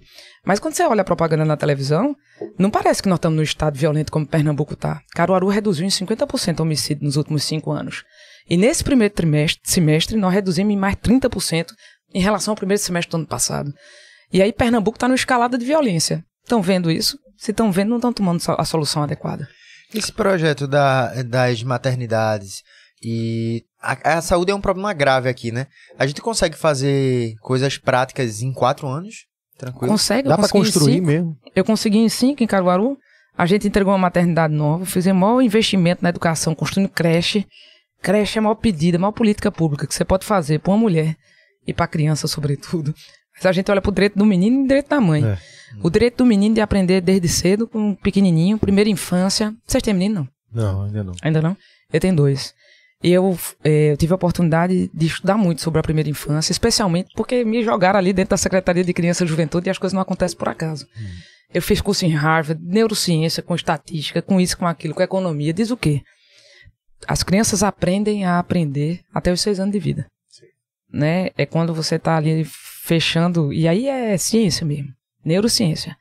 E se você tem os estímulos adequados, essa criança tem uma, uma vida independente adulta muito maior, uma capacidade de aprender e aprender muito maior. Tem prêmio Nobel de Economia provando isso pela Universidade Sim, de Harvard. Eu tô ligado. Sabe? É. Então é, é, Então isso é incrível. Não adianta discutir sobre isso. Então vamos construir creche, vamos. Direito do menino, direito da mãe, de poder buscar sua renda, sair de casa, de sair de casa para trabalhar. E a gente conseguiu sair de 5 mil vagas de creche e educação infantil para mais de 10 mil. E a gente se propõe a construir 60 mil em Pernambuco. E dá para fazer? Dá. É, é, acordar todo dia e bem cedo e dormir bem tarde, sabendo que naquele dia a gente andou para frente. O Hospital da Mulher, parado lá, né? Parado em Caruaru? Sim. Total. Parado lá e tá parado desde 2015. Aí todo, toda a época de eleição, é, eles assinam a ordem de serviço e diz que a obra vai ser completada. Agorinha mesmo, faz uns 60, 90. Não, foi em abril. Em abril eles assinaram uma ordem de serviço novo. Foi logo que eu, que eu me desincompatibilizei da prefeitura. E tá lá. E assim, é esperar passar. É que nem prefeito, muitas vezes, que para tentar levar o voto do, do, Infelizmente acontece isso, né? E a gente vê muito isso em cidade pequena. Bota, bota as pedras para fazer o calçamento na véspera da eleição, leva o voto, fechou, fechou a eleição, fechou a urna, tira as pedras e leva embora, o cabo nunca mais vê. Então, assim, em é, a questão da, da maternidade do Hospital da Mulher é isso. E o Hospital da Mulher podia atender uma população ali de 2 milhões de habitantes. Se metade é mulher, 1 um milhão de habitantes. Sim. Que podiam estar sendo referenciados para lá. Na prática, eles estão na Fusan, que é a, a, unidade lá de Caruaru, que trata média e alta complexidade. A casa. É, e aí não cabe lá. E aí vai para Moreno, vai para vem pro IMIP. Aí, aí é a Via Cruzes. Eu já vi. Cruzes. Eu já vi gente. É, a gente faz uma ação nas terças-feiras para ajudar os moradores de rua da região. Isso é uma coisa que a gente já faz há quatro anos. Aí eu passando por ali pelo Getúlio Vargas uma vez, aí eu vi que tinha um pessoal ali na frente e eu fiz, eita, eu vou, da próxima eu vou parar lá e vou falar com eles. Eu pensando que eram pessoas em situação de rua daqui. E eram pessoas do interior. Acompanhantes. acompanhantes que não tinham onde ficar, estavam dormindo na rua e tão, sem comer, receberam a comida, receberam toda a atenção da gente. E era um pessoal que tinha casa no interior, mas não tinha onde estar tá aqui. Isso é uma parada que A eu não garantir, sabia disso. Eu a fiquei tem- é, é assustado, assim. A pô, gente tem. Se você andar 3 horas da manhã, eu já andei muito essa hora na 232. Muito. Porque pra sair de Caruaru, como o aeroporto lá não tem voos frequentes, é, a gente precisa vir pro Recife. E eu ia muito pra Brasília, pra São Paulo, né? Ainda vou. É, mas, sobretudo, como prefeita. É, e aí a quantidade de TFD, tratamento fora do domicílio. O cara entra no ônibus, muitas vezes pra sair do interiorzão, aí sai 11 horas da noite, pra chegar numa consulta de manhã, é, para esperar o dia inteiro. Isso é quando vem de TFD, e aí muitas vezes algum pode levar acompanhante, dependendo do estado Sim. de saúde. E aí, essa é a via crucis que todo pernambucano do interior passa. E aí a gente precisa garantir resolutividade no interior. A gente tem se dedicado muito a esse estudo. Fechamos. A gente ficou até meia-noite. Carol tava lá comigo. Uma reunião, a gente metade online, metade da galera presencial, discutindo é, o que a gente ouviu de muita gente, muitos do CIMEP, do CREMEP, da, do, do Corém, enfermagem, instituições, pessoas físicas, jurídicas, todo mundo que pode ajudar a gente a pensar a saúde, como a gente tra- trata a resolutividade da saúde, que é garantir que o problema do cabo seja resolvido quando ele for atendido, é, descentralizado do centro do- é, da, da região metropolitana do Recife. Quando meu pai foi secretário de saúde, entre 2008 e 2010, do governo de Eduardo Campos, é, lá tinha uma estratégia do governo de Eduardo. E existia um déficit de 8 mil consultas por dia que foram resolvidas. Naquela época, o déficit de consulta era para tirar as filas dos grandes hospitais e os corredores cheios. Então, cria as UPAs, construíram 12 UPAs. 12 UPAs na região metropolitana, mais duas no interior, Caruaru e Petrolina. E aí, isso se perdeu ao longo do tempo. E você voltou tudinho, tá aí, tudo cheio de novo. Né? Maca, cadeira, o povo brigando, acompanhante brigando por uma cadeira, por uma tomada na restauração para poder carregar o celular, para poder falar com a família que está no interior. A gente precisa garantir resolutividade, descentralizar imagem, especialidade, fazer mutirão. Nós temos 50 mil pessoas esperando exame, cirurgia em É. Pernambuco. Muitas das consultas que foram suspensas, de exames e cirurgias que foram suspensas durante a pandemia ainda não retornaram pelo governo do estado. Então, assim, é, precisa garantir que essa população na ponta tenha assistência na região que ela vive. Então, assim, construir em Garanhuns o hospital, é, que era o mestre Dominguinhos prometido e reprometido. Tem que construir, atende 800 mil pessoas ali. Terminar o Hospital do Sertão em Serra Talhada, está com 60%. Terminar ali. Garantir é, unidade de imagem especialidade. E aí a gente está oferecendo e vamos apresentar durante a campanha algumas alternativas. Por exemplo, dou spoiler não? Ainda não? Não, não, não, não. Por favor. Tô não, tô não, tô não, tô não. Exclusiva aqui pra gente. Ó, a gente criou assim, a gente precisa levar a saúde para perto do povo. Então, assim, em Caruaru, credenciamento de, de ultrassom móvel e nós vamos levar ultrassom para comunidades mais remotas. Unidade odontológica móvel, unidade de vacinação móvel, faci- é, farmácia móvel, descentraliza esse negócio, traz mais para perto do povo e resolve o problema. Quer dizer que em Caruaru tá todo resolvido? Não tá não, mas a gente avançou muito. Nós temos 80% de cobertura de saúde da família. Temos o hospital nosso, requalificado, lindo, que serviu de retaguarda pra gente na Covid. Nada de hospital de campanha, para gastar 2 milhões de reais por mês, para não ter a resolutividade que o povo precisa. A gente construiu maternidade nova, 450 partos por mês, 1.700 mulheres atendidas por mês também. Então, é possível fazer. A gente precisa gastar o dinheiro, o dinheiro do jeito certo. Ó, e o piso salarial dos enfermeiros, que a gente Vitória, conquista. Vai ser implantado. ser implantados. Vai ser implantado, não tem alguma dúvida sobre isso. Aí, Gilmar, um grande abraço pra você, o pre- o que era que era presidente do, do Corém. Eu trago isso porque o governo foi meio que atrasando aí tudo contra É, o governo. pois é. E aí realmente. Não tem quando correr, não. Vai ser implantado. É, tanto o piso salarial é, dos enfermeiros, dos técnicos de enfermagem, é uma conquista da categoria importante e tem que ser implantado pra cima. Tu pode explicar um pouquinho sobre o programa Mães de Pernambuco? Posso. Qual é o principal desafio de Pernambuco hoje? Creche. Desigualdade. Certo. Certo. Nós estamos no estado. do- Pernambuco hoje é o quarto estado mais pobre do Brasil. Se a gente olhar a região metropolitana do Recife, Folha de São Paulo, o Estadão Folha de São Paulo publicou eh, na semana passada que a região metropolitana do Recife é a que tem mais miseráveis, é a população mais miserável, mais pobre entre todas as regiões metropolitanas do Brasil. Então, o nosso desafio é colocar comida na mesa do povo. Né? Tem gente que tá passando fome. Todo canto que eu vou, visitei aqui comunidade do Bode, Alto da Bica, Alto Santa Isabel, é, e aí no interior, zona rural, cidade, zona da mata, eu abro a geladeira. Eu entro na casa, mulher tem essa vantagem, né? Eu destampo a panela. Todo mundo aqui que, que anda comigo já sabe que eu faço desse jeito. E não foi de agora, eu sempre fiz. Sempre perguntei como é que a família tava. Pra sentir, a gente precisa saber de como é que as pessoas estão vivendo. E aí eu entrei na casa de Andréa, mãe de sete meninos, lá no- na comunidade do Bode, Palafita do Recife. 30 mil, fa- 30 mil pessoas hoje vivem em Palafita no Recife. O que é que ela tinha pra comer? Um arroz. E tinha um feijão quebradinho, dentro da dispensa. E eu disse, cadê a mistura? Ela disse, hoje não tem.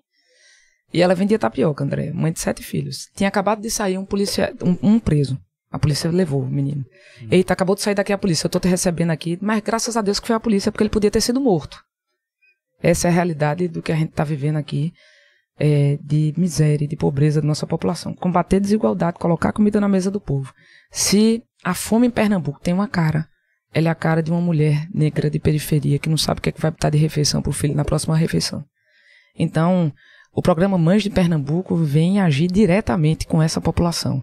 Mas Seria um auxílio, é? É um auxílio de 300 reais para as mães de Pernambuco que, tão, que, que estão na faixa da pobreza, que vivem com até 500 reais per capita mês e que têm filhos de 0 a 6 anos. São muitas os números que tu tem, esses números. é Temos os possível fazer números, isso. É possível fazer isso. De imediato, a gente estima que pode atingir é, 200 mil crianças e 100 mil mães. De imediato. Não é cumulativo entre um e outro. É a mãe que tiver. Se ela tiver dois filhos de 0 a 6 anos, esse é detalhe pra gente cuidar do regulamento, mas ele é acumulativo com o Auxílio Brasil. A gente não vai tirar de um canto pra botar no outro. Sim. É pra poder colocar somado, porque hoje o povo tá passando fome. Quando você ganha um auxílio, era 400, agora é 600. Eu faço uma conta rápida, é conta de padaria. O gás de cozinha, 130. Um, a conta de energia, 60. O aluguel de um quartinho, se for uma casa, 300. No bom. É mais caro do que isso. Faz a conta aqui. O que é que subiu? O que é que sobrou pra comer? É, já Nada. tá Nada, nada. Você vai pegar uma passagem. Acabou. O cara não tem dinheiro nem pra andar de ônibus. Então, a gente precisa conseguir colocar dinheiro na mesa desse povo. Dinheiro na conta para poder ter comida na mesa. E com isso, ninguém consegue pensar o futuro com fome. Pernambuco precisa começar a pensar o futuro. As pessoas hoje estão desempregadas, campeões de desemprego no Brasil. Estão no desalento porque estão com fome. E a gente precisa conseguir aplacar a fome, garantir para a gente super- começar a pensar em superação de pobreza. E aí é gerar oportunidade, gerar emprego. Mas o povo não pode esperar o emprego chegar para poder saciar a fome, senão daqui para lá, como é que vai ser? E Eu o sei- plano é de. Tu tem uma ideia de quantos meses seria, por enquanto? Que a gente sabe, da, eu, eu ia falar justamente isso. Eu sei da necessidade, que é uma coisa, não tenho que questionar, mas isso dava para se manter por quanto tempo? Como é que isso funciona? Isso tem que um ser custo- prioridade. Se, esse for, se for nesse valor, saiu 250 milhões, 300 milhões. Como foi que a gente fez? Oi? Oi? O valor é 300, mas quanto custa mês que eu me para essas 100 mil mães? É isso, 300 Ah. milhões mês. É. 300 milhões mês. É isso. E aí você tira do outro canto e bota aí. Hum. Não tem pra onde correr, não. Tem que garantir que o povo de Pernambuco possa saciar a sua fome. E aí a gente vem com mães de Pernambuco, a- a- essa mãe que está sustentando seu menino e que precisa ter condição. E aí a gente vai construir creche. 60 mil vagas de creche, espalhada em Pernambuco todinho. A gente vai construir e garantir a manutenção dela por um ano até chegar o dinheiro do Fundeb. E, e essa, é, ele custa em torno, essa, essa história das 60 mil vagas, em torno de 750 milhões. O povo fica ali doido, de orelha em pé, sabendo se eu estou dizendo os números certos. Mas a, a gente está fazendo conta, eu não sou irresponsável. É. Tudo que eu faço, eu faço. Porque eu fui olhar o cardápio, melhoria da, da merenda, é inhame com, é inhame com, é inhame com charque, macaxeira com galinha, bode com cuscuz, comida robusta. Porque a gente sabe que esses meninos não estão tendo comida robusta em casa. A gente tem que garantir essa comida. Aí a merendeira disse pra mim assim: sabe qual é o problema, Raquel, prefeita, naquela época? É que eles estão chegando com fome. Eu disse: vamos agora, a gente acrescenta um bocadinho e a gente vai servir um pequeno café da manhã. Quem chegar com fome vai comer antes de, ir pra, antes, antes de começar as aulas. E aí era o pequeno café da manhã, o lanche. E por meninos que estão na creche, cinco refeições por dia. Nutricionista, oculista, dentista. Dentro da escola, dentro da creche. É isso que a gente precisa fazer em Pernambuco. Então. até come- é, essa história que começaram a tentar fazer disso mesmo. Quando eu prometi 8 mil vagas de creche em Caruaru, aí disseram: ah, não tem dinheiro. As perguntas que a oposição lá, né, dizia: isso é impossível de fazer, não tem dinheiro, não sei o que. Tem, é prioridade. Eu não vou descansar enquanto a gente não tiver com as creches. Fui lá, destravei, Brasília, não sei o quê. Construí com recurso próprio, com, com recurso do governo federal. De um tudo. Fez? O governo, eu saí de 5 mil para 10 mil. Tem um bocado lá em construção. A gente não terminou o mandato ainda. O Rodrigo tá tocando lá, a gente vai chegar. É, mas a gente avançou muito. Hoje a gente faz busca ativa de creche. Vê o que é isso? Tem vaga de creche sobrando e eu tô indo na casa dos meninos para puxar ele pra creche. Aham. E aí é, é, a população acredita porque tá lá vendo. E aí começaram a me chamar de racreche. Ah, Aí co- queriam fazer isso de maneira pejorativa. sim. Mas no final das contas foi arretado, né? Olha só, pode me chamar de racreche agora que eu tô feliz. A gente construiu creche lá. O importante é justamente isso. Até fico feliz de você falar que tá ligada nos números, que é muito importante, porque assim, é prioridade, mas como tu falou, tem que tirar de um lugar e botar para outro. Orçamento. chegou ali, Priscila. Ah, Opa, tudo a bom? mulher das contas públicas que bota o dedo no suspiro, que não, É. deixa, não deixa vazar o dinheiro público porque não serve. E aí o dinheiro sobra pra gente fazer obra. Porque aí o orçamento é limitado e a gente sabe, né? E assim. Pernambuco que- tem gastado mal. E o que a gente não quer é justamente um novo 2 e 15, né? É, Uma nova promessa medo, a que não rola. Da, Dois... da A passagem, passagem 2 2 e e 15. 15, tarifa única. Nossa. Tarifa É. única 2 e 15 é que o pessoal mais cobra até hoje. Fica com Pô, sonho de que desculpa, um eu, dia essa eu passagem... voei aqui, perdão. Ah, não, Não mas vai. tudo bem. É um dos maiores memes da Recife Ordinária, foi É isso, perdão, cara, foi, eu viajei. Ô, Raquel, Porque- vai ver. Eu queria trazer esse, um, esse assunto para com relação ao autismo. Porque queria saber se existe algum projeto ou política pública para o tratamento de crianças autistas e também o acolhimento das famílias. Porque, por exemplo, eh, eu tenho uma prima eh, que tem um filho autista e ela disse para mim que os pais buscam diagnósticos e não conseguem, neurologistas. E no SUS tem um tratamento quinzenal, mas falta falta um apoio total e fica meio que os pais só vão pra lá meio que pra aprender e fazer em casa, porque eles são- se sentem abandonados. E eu queria trazer essa pauta pra tu assim, pra saber o que é que qual o planejamento que você tem com relação às crianças autistas no estado. Olha, é, é o tema inteiro das pessoas com deficiência em Pernambuco. Você imagina, e com autismo, tratando uma coisa separada da outra. É, o autismo, e a gente tem. A gente, todo mundo conhece alguém que tá com, com- que tem um filho, um, um sobrinho, um parente. João Freire tá aqui com a gente, o filhinho dele é autista, né? E a gente tem uma candidata com a gente, Anne, que é que tem dois filhos autistas.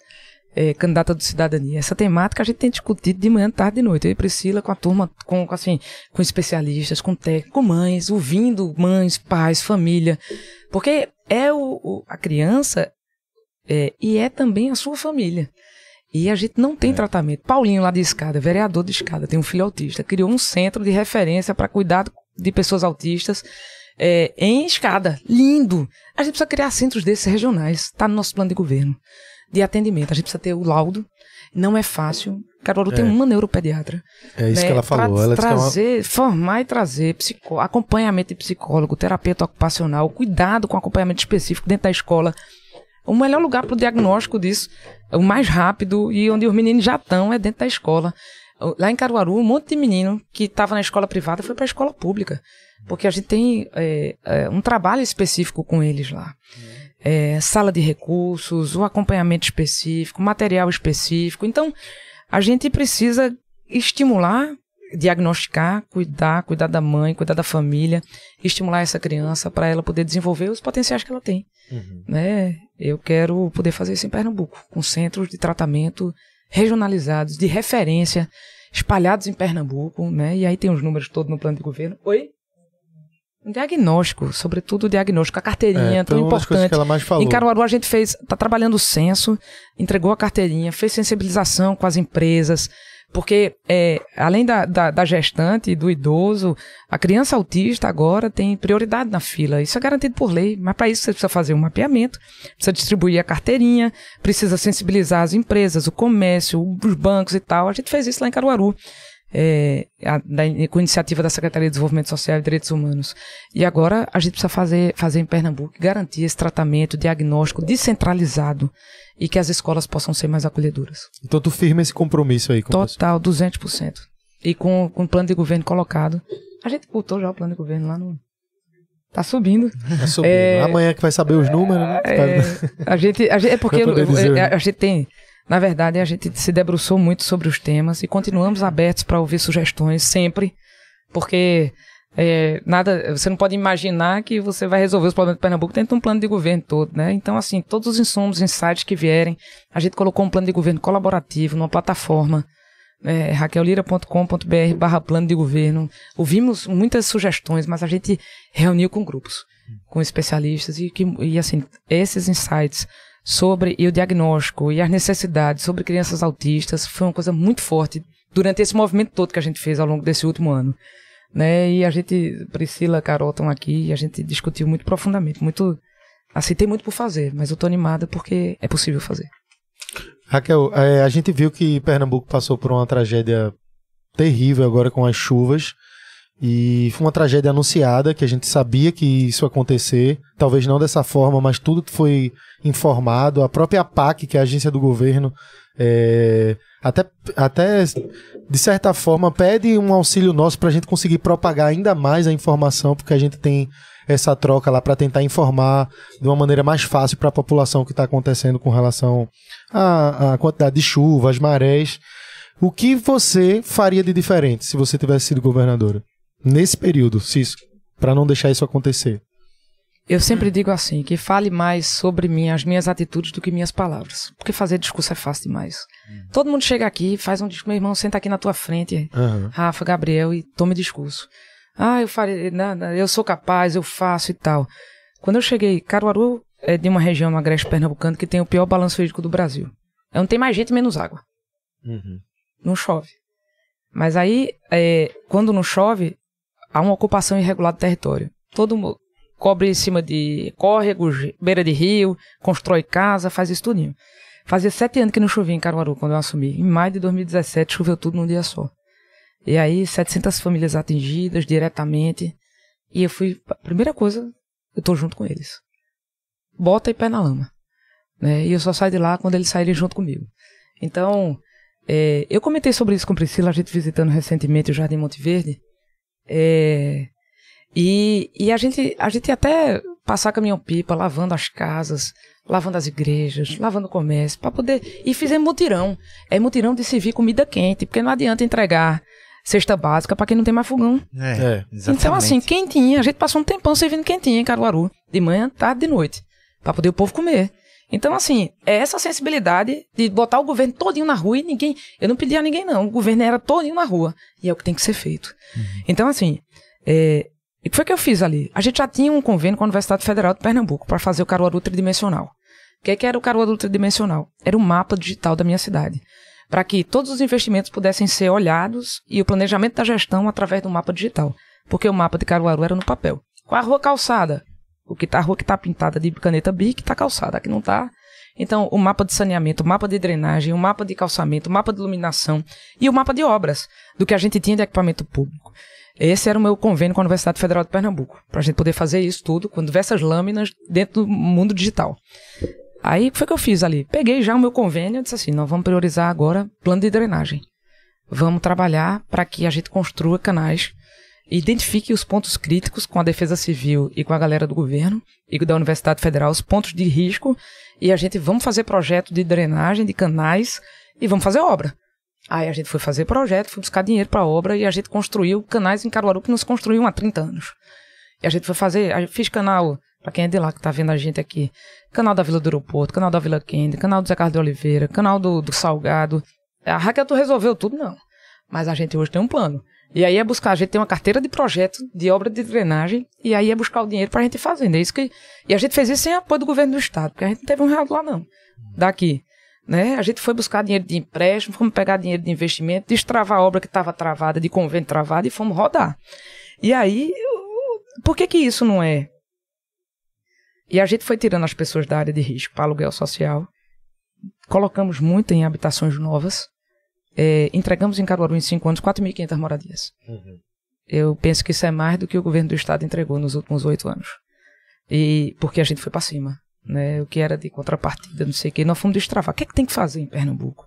Porque isso não é um acidente de percurso, isso é uma tragédia anunciada. Mais de 140 pessoas morreram. Sim. Eu tive no Jardim Monte Verde, mais de 40 pessoas morreram lá. E não passaram ainda sequer para tirar todos os destroços ainda, nem lavar as casas.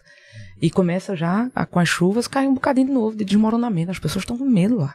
Muitos corpos foram resgatados pela própria população, que tava, o pessoal ficou Adianta abandonado. Adianta depois disso, depois de tragédia feita, você nomear bombeiro, Poxa, para fazer o depois, faz o antes. Faz o. Existe tecnologia para isso. Inclusive, Tecnologia barata, cada um custando 18 mil reais para você montar um bocado de equipamentozinho para poder perceber quando que começa a haver desmoronamento no morro e aí soar alerta de verdade. Porque o alerta do APAC é um alerta geral, que já faz muito. A Agência de Águas e Clima, não estou discutindo dela não, é massa. Mas assim, é um alerta geral que sai no WhatsApp e SMS da gente. Se, aí, será que isso, isso atinge a minha casa, a minha comunidade, o meu morro? Não sabe.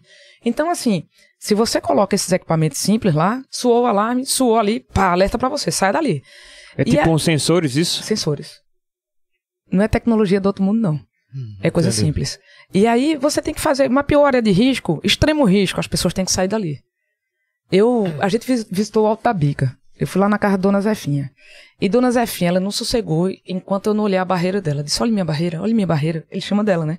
Minha barreira tá desmoronando. Eu não tenho medo dessa... Mas eu tô, eu tô preocupado com aquele pé de jaca. Eu disse, faz quanto tempo que vieram aqui? Dez anos. Então, é, esse é um problema do governador de Pernambuco. Ah, isso é responsabilidade. Isso não é responsabilidade de ninguém, não. É uma responsabilidade coletiva de todos e de cada um. E do governador de Pernambuco também.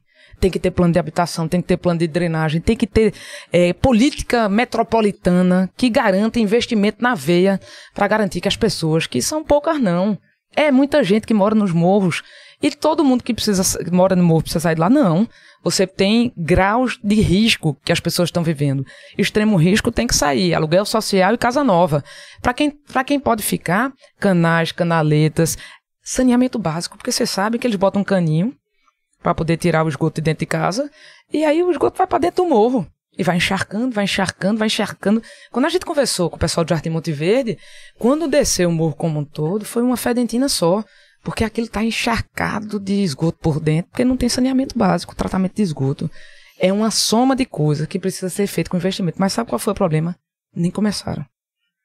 Tem que ter política habitacional, tem que ter recurso para política habitacional. Tem 10 mil unidades habitacionais em Pernambuco inacabadas. E Raquel, você. É, isso aí. Inclusive uma delas a, a poucos quilômetros e metros ali do Jardim Monte Verde. Isso a longo prazo, né? Porque o governo ficou por muitos anos aí. Mas qu- quando eu acho que quando o Gabriel fala até em tragédia anunciada, ele fala da questão de que, pô, a APAC, com um mês antes, estava começando a mostrar já as frentes frias que vinham e, e um Sim. suposto alerta para isso acontecer. Passou uma semana toda dizendo. Então, assim, aquele trabalho que poderia ser. É, De dias antes. assim, fortalecimento da defesa Pô, civil, véi, com evacuação. já vamos evacuar Você logo tem antes. ações, Gabriel, Rafael, desculpa, de curtíssimo prazo, Exatamente. de curto prazo, de médio prazo e de longo longo prazo. Eu sempre digo que quem tem um mandato não tem direito a longo prazo. Você plantar sementes de longo prazo. Porque o nosso mandato de quatro anos é curtíssimo, curto e médio. Lá em Caruaru era assim, curtíssimo é seis meses, curto é dois anos, médio é é quatro anos, não tem longo. É assim mesmo. E a gente planta as sementes. Agora, é um trabalho que tem começo, meio e não tem fim. O começo, diagnóstico claro, projeto e fazer obra, bicho. Não tem, não tem, não tem solução fácil para problema difícil. A gente não pode fazer discurso sobre isso, tem que agir. Faltou o curto e curtíssimo prazo. É isso, total. Ô, Raquel, agora ainda nessa questão das chuvas, a gente também traz um pouco do da questão do meio ambiente, né? Porque Recife, principalmente, é uma das cidades mais afetadas pelo aquecimento global e do- inclusive do mundo, né? E a gente já enxerga isso, sabe como? Muitas vezes, assim, naquele período de lua cheia, tal, que a maré tá autona, ali próximo do... ali no cais é, Zé Estelita, o nível da água, sem chover, o nível da água tá, às vezes fica tão alto que fica já transbordando e invadindo a pista, assim. E isso me assusta porque, vê, se, se num período do ano, por conta da interferência da lua, sem chover, a gente já consegue ter a cidade já com nível de água nos rios transbordando, então a gente sabe que, principalmente para Recife, eu digo, para a região metropolitana, isso é um problema que tá aí, ó, é questão que já vai acontecer muito em breve. Tu, como candidato a a- ao governo do estado, qual é o teu compromisso com o meio ambiente? Mudança climática, poxa vida, é, é, o- é o tema do mundo. A, vamos, a gente tem que estar linkado todo dia com o que a gente pode. O que é que nós vamos deixar por nosso menino quando a gente sair daqui? A gente precisa entregar um mundo novo para eles, um mundo melhor para eles. E se a gente não começar a agir a partir de ontem, é, a gente não consegue mudar isso. Né? E existem diversas estratégias que podem ser feitas. Os, obje- os Objetivos de Desenvolvimento Sustentável falam sobre isso. né? É um pacto global da, da ONU. E, e todo o nosso plano de governo, inclusive, está sendo feito em cima dele. A gente precisa conseguir enxergar objetivos estratégicos que permitam a gente ser mais resiliente à mudança climática. Energia limpa. Tudo. A gente tem grandes potenciais para isso. Hidrogênio verde, energia eólica, energia solar, né? Trabalhar com essa temática, inclusive como mudança da nossa matriz energética e econômica. Sim. Isso gera emprego, gera renda, gera dinheiro para Pernambuco. E nós somos grandes privilegiados em, em relação a isso. Eu tive lá em Afrânio, é, que fica, a, a- a depender da perspectiva que se olha, Hum. é a primeira cidade de Pernambuco ou a última. Ah. E Afrânio é, fica já na fronteirinha com o Piauí. E o Piauí é muito rico em energia eólica, né? Estão produzindo muito. E conseguiram perceber lá nos estudos que fizeram que a Afrânio pode ser mais forte em energia eólica, tem mais potencial do que o Piauí. É, do que parte do Piauí que está ali logo vizinho deles. Sim. Então, a gente pode investir muito nessa área e a gente deve fazer isso. É, quando a gente fala sobre, sobre questão de plano de drenagem, de macro drenagem, cidades resilientes, não adianta assinar pacto se você não consegue fazer a implementação disso, né? Mapeamento, você fazer todo, todo o inventário de carbono. É, tem um mercado novo, eu falo sobre dinheiro, mas também tem muita medida para ser adotada e tomada. Tem que plantar árvore. A gente está se comprometendo no plano de governo a plantar 4 milhões de árvores em Pernambuco em 4 anos. E eu quero que seja mais. Aí, em Caruaru foi uma guerra para plantar árvore. A gente tem que plantar árvore. A gente, com, a gente torna. A gente precisa, com, com árvore a gente melhora o clima. É, e eu, a gente fez sementeira, ampliou sementeira, discussão sobre isso homérica lá em Caruaru. Porque é, eu, eu vi um exemplo de uma mulher que até eu recebi uma foto chamada Ivone. Ivone é prefeita de Georgetown. Ela, ela, é- ela é top, depois você procura. É, e um amigo meu que, tá, que foi secretário de Caruaru tá morando em Londres e hoje eu acho que ele tá estudando em Oxford. Em- desculpa aí. Em Oxford. Alan, mandou uma foto pra mim com Ivone. Ivone se comprometeu a plantar um milhão de árvores na cidade dela de Georgetown, na África. Sim. Essa mulher é incrível, ela tá conseguindo plantar. Nós, não precisamos, nós, nós precisamos plantar árvore, nós precisamos ter plano de drenagem, nós precisamos conviver com o meio ambiente de maneira adequada e sustentável, produzir energia limpa. E Pernambuco é um, é um leque de oportunidade extraordinária para isso. E assim, a gente, no- Pernambuco é uma das cidades que tem mais, no mundo, mais risco em relação à questão do aquecimento global e à É. mudança climática.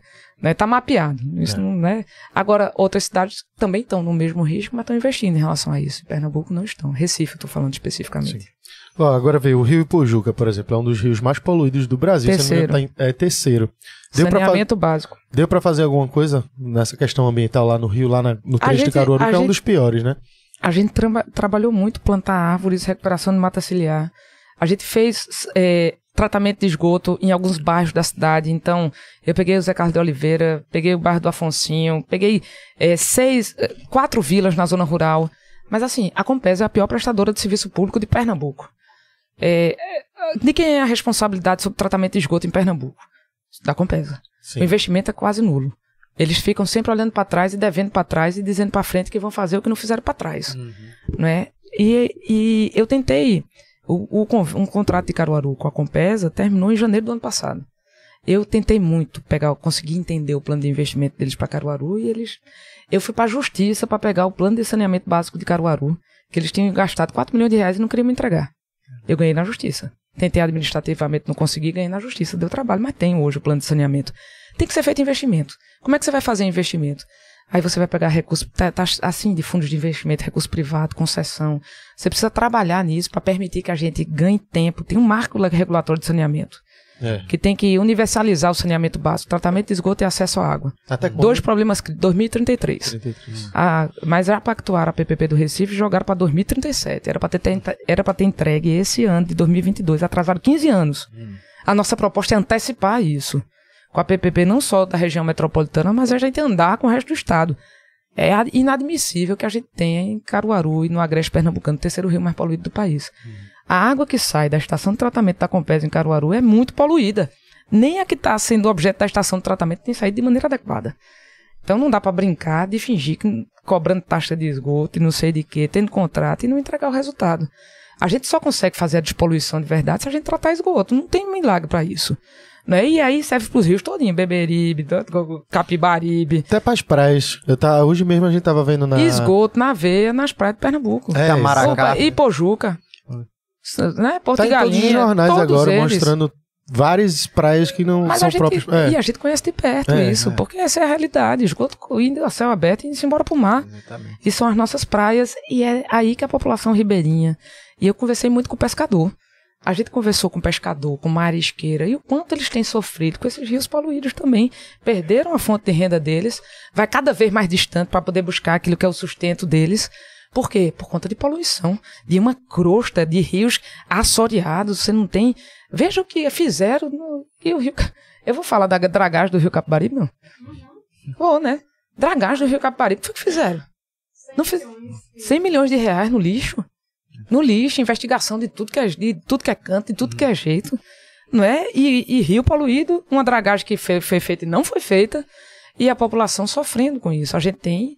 E como é que a gente fala de, de poder ser amigo do meio ambiente, de poder ter um estado sustentável, se não faz tratamento de esgoto, se não cuida disso, e se joga dinheiro no ralo, utiliza de maneira inadequada, com desvio, com mau uso? Não dá. Candidata, e Só ia dizer que em Olinda já tem até umas espécies novas de tubarão, tubarão tolete, já ouviu falar?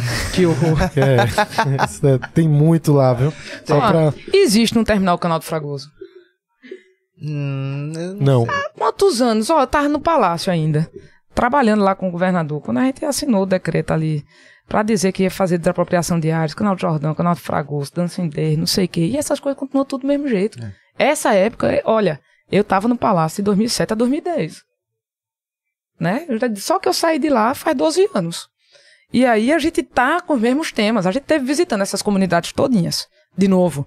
Né? E foi lá e a população tá lá, crosta. Aí tem que fazer eh, reciclagem, galpão de triagem. A gente fez isso em Caruaru e ganhamos prêmio do CLP em destinação de resíduo sólido. No Brasil, de cidades de- acima de 100 mil habitantes, Caruaru foi primeiro lugar. Primeiro lugar. CLP é o Centro de Formação de Liderança no estado de São Paulo, que mede o índice de competitividade de estados, municípios, e nós fomos premiados em primeiro lugar com destinação de resíduo sólido. Coleta seletiva, eh, compostagem. Não tem, não tem milagre, não.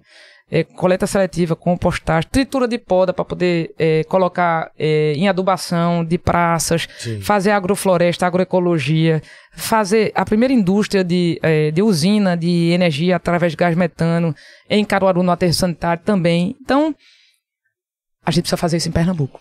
Vai ter alguma iniciativa assim de educação também, porque tem muita gente de comunidade que joga o lixo ali no próprio local e, e acumula, entope todas essas questões também, porque às vezes você jogar o lixo no lugar certo já ajuda, né? Também nessas Ajuda muito, precisa de muito, muita educação.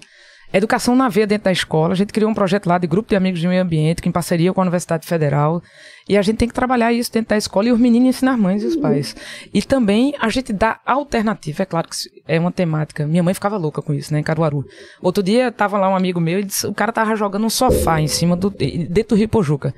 E aí a gente criou. As, a gente criou do- duas áreas de. É, ecoestações. Sim. Ecopontos, ecoestações. Ecoestações. O ecoponto é para aquele pequenininho que está em todo canto.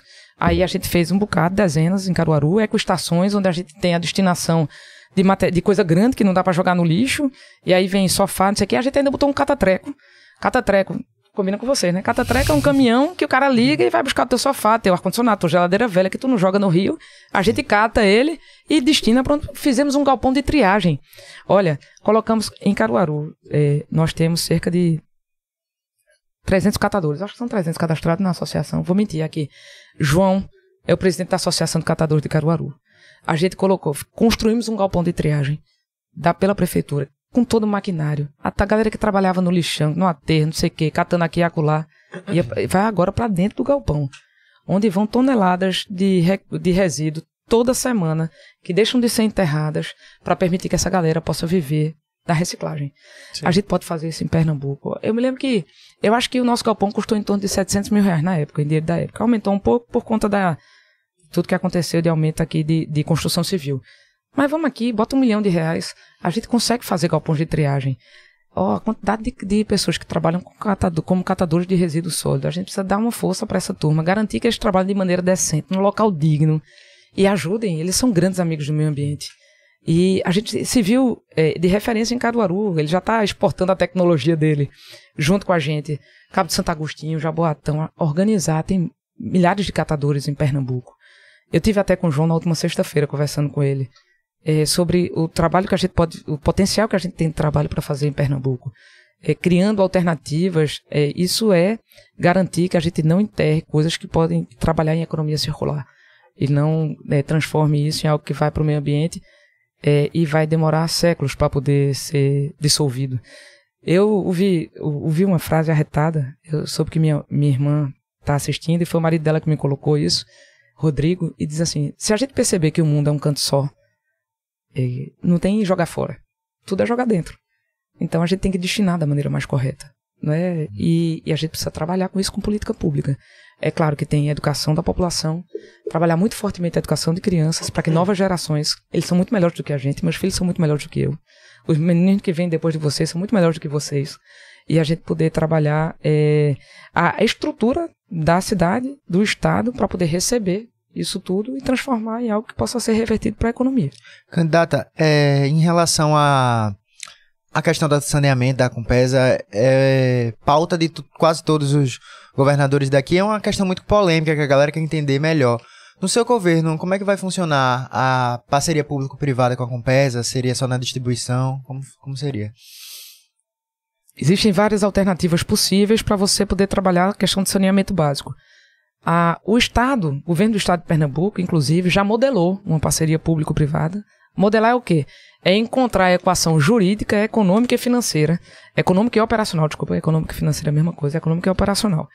E, e com o BNDES. O BNDES tem sido um grande parceiro para estruturações de parcerias.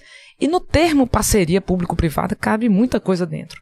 Desde terceirização, a concessão, a, a privatização. Mas a modelagem. E o que é que eu tenho visto e estudado, nós, o time todo aqui, a gente já estava estudando isso em Caruaru também, acontecer no Brasil. Estado de Alagoas, região metropolitana de Maceió. Eles fizeram uma concessão do tratamento de esgoto, uma concessão entrega o, a, a, a operação disso a, um, a iniciativa privada e compra o metro cúbico de água a companhia estatal que produz a água e traz de diversas adutoras e mananciais. É, o Rio de Janeiro fez assim também. A PPP do Recife, da região metropolitana do Recife, ela é uma terceirização clássica, é um contrato de prestação de serviço e de obras que foi feito do estado de Pernambuco com empresa. Primeiro a Odebrecht entrou na Lava Jato, parou a obra, a BRK comprou a Odebrecht e agora é operadora. Por que demorou tanto? O Estado ficou cozinhando um tempão para falar sobre a sua contrapartida. 25% devia ser recurso do Estado, ele não botou o dinheiro. E aí por isso que sacudiram mais 15 anos na frente o restante da obra. A gente tá aqui, nesse embrólio, nesse impasse. O que é que precisa fazer? A primeira coisa que eu farei é, se tiver oportunidade, ou quando assumir o governo de Pernambuco, vamos ter que me entregar essa modelagem de PPP. Entender se o que está ali serve para Pernambuco ou não. Porque eles modelaram, o PNDES modelou a nossa PPP de iluminação pública em Caruaru e a gente fez uma licitação e na Bolsa de Valores de São Paulo e a gente conseguiu economizar 75% do que a gente gastava em iluminação pública para poder ter lâmpada de LED em um ano inteira na cidade, pagando muito menos e eles muito mais eficientes. Ah, Raquel, não é igual uma coisa pela outra. Saneamento é mais complexo. É mais complexo. Mas precisa ser feito. E aí, é, outros estados já conseguiram avançar, regiões já conseguiram avançar de maneira consorciada. Tudo que o governo do estado de Pernambuco tem feito nos últimos anos é, sobre saneamento básico, primeiro, foi votar contra o novo marco regulatório de saneamento. Depois, foi atrapalhar que municípios como Caruaru e Petrolina pudessem fazer, dividindo o Estado por uma lei que passou a toque de caixa na Assembleia Legislativa, dividindo o Estado em duas grandes regiões. Aí joga Caruaru num grupo de mais 100 municípios, 120 municípios. E aí, como é que Caruaru articula 120 municípios? Não articula. Eles foram lá com a força política que eles tinham e fizeram os cabos, os prefeitos assinar a concessão para a Compesa por mais 20 anos sem, sem discutir plano de investimento. Isso é um crime. Isso é um crime. Mas com a força política deles, não tem quem. Né? Quando o cabo chega muito grande para um cabo que é miúdo, e aí os, é, é, é, eles foram e assinaram por mais 20 anos. Quando é que, que, é que a gente vai fazer? Não, vamos resolver. Resolver, Raquel, tu vai resolver num dia só isso aí? Não. A gente vai precisar é, enxergar se a modelagem que foi proposta pelo BNDES é adequada ou não. E a gente vai estar tá cheio de dinheiro para poder investir em saneamento. É uma grande oportunidade de investimento e é também a capacidade que a gente tem de solução a Pernambuco. Se a gente vai fazer a concessão do tratamento de esgoto e comprar água, é uma possibilidade também. Faz o tratamento de esgoto, plano de investimento. O que eu quero é que o povo esteja com água na torneira e com esgoto tratado. Aqui em Recife, acho que mais de 50% da, da população da capital não recebe água de uma forma correta. Isso aqui eu fico mais indignado. Você passar nas ruas, assim, ver cano estourado, água jorrando. por quê? Água limpa, né? Água, é, e o povo sem água em 50% casa. de toda a água que é tratada em Pernambuco se perde na rede. No caminho, tu com fala... esses estouramentos. Ah, entendi. Por quê? Porque a rede, ela data da década de 50 a 60 do século passado. As Pelo menos as tubulações mega antigas, quando a população era cinco vezes menor. E a expansão da cidade também. E, e- e não foi planejado, não foi feito. O custo de fazer uma reforma dessa tubulação é, é muito alto? É fato muito ser- menor do que o custo de não ter água na torneira. Sim, E claro. do, do desperdício que a Com gente tem. certeza, mas eu tô falando na, na questão do orçamento. Não, desculpa, mas é porque eu fico indignada com um negócio desse. Uhum. Eu só vejo assim, não, tem um ProRed. Que bexiga é ProRed? É Programa de Redução de Perdas da Compesa. Deve fazer uns 30 anos e esse negócio não anda. Então, assim, tem a ver com regionalização dos setores e, e, e dá pra fazer, gente. É trocar tubo debaixo da terra. É trocar tubo por debaixo da terra por algo, por algo que tenha, que aguente mais a água. E você tem um sistema de monitoramento dessas águas. O que a gente quer é água com regularidade na torneira da casa do povo. Pernambuco hoje, tá no sé- nós estamos no século XXI, 2022. E só tem um estado pior do que Pernambuco em entregar água para o povo, que é o estado do Acre. Que, que é um estado que tem uma conformação geográfica muito diferente da nossa, cheio de ilha. Estado difícil, 21 cidades, cheio de ilha, acho que é 21. Cheio de ilha, é difícil de entregar água ali. Não é difícil em Pernambuco. Né? O que não pode é a gente passar é, nas comunidades mais altas. é, Eu fui lá, voltando aqui no Altabica, que foi o último que eu visitei. é, tem água aqui? Tem. Quando foi a última vez que chegou? Eita, nem me lembro. Complicado, né? Eu queria hum, sair um pouquinho do- dos assuntos principais, mas pra gente pa- trazer a Enquanto questão isso, da desculpa, um bocado de adutora com obra inacabada. Aí, obra inacabada. Obra inacabada. Adutora do Agreste, adutora de Serra Azul, adutora... Você tem que fazer as barragens. Com as barragens você pode fazer a adutora, porque represa a água e daí você entrega a água. Tem, tem regiões como Vicência, tem um manancial junto, não tem água. Gravatado do mesmo jeito, tem um manancial junto, não tem água. Bonito, do mesmo jeito. Tem o Rio da Prata junto, não tem água. Escada, Cabo de Santo Agostinho, tá ali, Pirapama. Não tem água. Então, é- qual é o problema? É entregar água e colocar isso como prioridade absoluta. O que não pode é a Compesa, me permita, viu, eh, Gabriel? O que não pode é a Compesa distribuir lucro para o estado de Pernambuco, entregar dinheiro ao seu principal acionista e não resolver o problema da água. Como é que você distribui um lucro às custas do povo não tem água? Não dá. Eu ia perguntar como, como foi a escolha da vice, pra gente saber aí. Priscila Krause. Ela vai chegar aqui junto? Não, pode falar. Não, pode falar por ela. Vou falar por ela então. É, eu tive. Na política a gente tem muitos dissabores e a gente é, imagina que só. Muitas vezes. Tem muita coisa ruim. Mas a gente encontra muita gente boa. Quando eu cheguei na Assembleia Legislativa, em 2010, eu conheci Priscila através. Eu conhecia de nome, né? Vereadora e tal. E teve uma matéria em 2000. E, foi 9, né? Desculpa, 10. A matéria, eleição de 2010. E fizeram uma matéria, o Jornal do Comércio, é, sobre candidatas é, mães recentes. E eu tinha acabado de ter meu filho, eu era candidato a deputado estadual, o João nasceu no dia 6 de abril, o Matheus nasceu 15 dias depois, foi? 28. 28 de abril. E aí colocaram na mesma matéria eu e Priscila. Aí eu olhei assim e disse, pô, tem alguém tão, com tantos desafios quanto eu. Sendo que o dela é maior, porque o menino dela é 15 dias mais novo. Eu ainda fazia essa conta. É, e eu já olhei pra ela assim e disse, poxa, a gente tem muita. eh, Já começamos a ter eh, coisas que nos unem. É, quando eu cheguei, em 2010 ela não chegou à Assembleia, ficou na Câmara, em 2014 eu encontrei Priscila lá, na Assembleia Legislativa. E eu na base do governo, ela na oposição. Eu presidente da Comissão de Justiça, ela a pessoa que estava lá todo dia, pá, pá, pá, batendo. Mas aí é, fomos começando a ter uma convergência de valores. A gente se reconheceu pre- primeiro como mulheres, mãe de crianças, que estavam ali disputando, é, disputando não, né? Ocupando um espaço de poder com criança miúda, né? E, e depois a gente começou a fazer uma tramitação, um- uma relação amistosa. Eu como presidente da comissão, ela como deputada, na tramitação dos projetos, na discussão de temas que eram que, que a gente tinha é, convergência na educação, na primeira infância, é, na transparência. E, e aí, quando foi em 2018, Em 2016, ela foi candidata a prefeita no Recife, eu em Caruaru. A gente acompanhou o desafio de uma e de outra de conseguir se firmar candidata e disputar uma eleição é, que não é simples para mulheres, é, em estado machista, com partidos políticos formados por homens e comandados por eles. Mas a gente conseguiu ser candidata. Me elegi em Caruaru, ela estava lá no segundo turno das eleições, me ajudando também. É, o Democratas, na época, fez parte da minha coligação. É, em 2018, a gente votou no mesmo, já fazendo parte do mesmo, do mesmo marco de alianças. Eu convidei Priscila, votamos em Armando, convidei Priscila para ser minha deputada estadual em Caruaru. E Daniel Coelho também para ser meu deputado federal lá. Votei neles. Porque conhecia o trabalho deles, acreditava na seriedade que eles podiam, eles podiam nos representar lá em Caruaru também. E eu estava extremamente focada na gestão. Tinha ali um desafio imenso, colocar a ordem na casa e garantir o para frente, precisava de voz e vez, porque tinha muita gente da base do governo lá que é representante de Caruaru, mas que não defendiam Caruaru, porque estavam subservientes ao governo. E aí, quem é que ia falar sobre segurança, sobre saúde e tal? chamei ela. E aí ela nos representou muito bem lá em Caruaru. E assim, foi uma coisa natural. É, não foi uma coisa simples. Não foi algo simples, porque a gente foi construindo, caminhando em paralelo, como ela disse, depois a gente conseguiu juntar no mesmo projeto. E agora, Priscila sempre disse, e eu sempre disse também, nós não estamos aqui num projeto pessoal do poder. E, e teve um determinado momento, ainda em começo do ano passado, eu disse, Priscila, se você quiser ser candidata a governadora, eu voto em você. Anuncie hoje que eu declaro apoio. E ela, não, peraí, não é assim não, vamos conversar, vamos construir.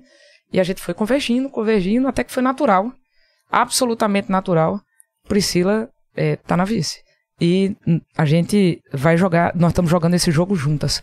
Não tem aqui é, vaidade pessoal, é, nós estamos aqui acreditando de fato que o nosso time, que a gente pode apresentar um projeto novo para Pernambuco, de mudança verdadeira, sem compromisso com os erros do passado e construindo a, a esperança e a confiança que Pernambuco precisa nesse momento.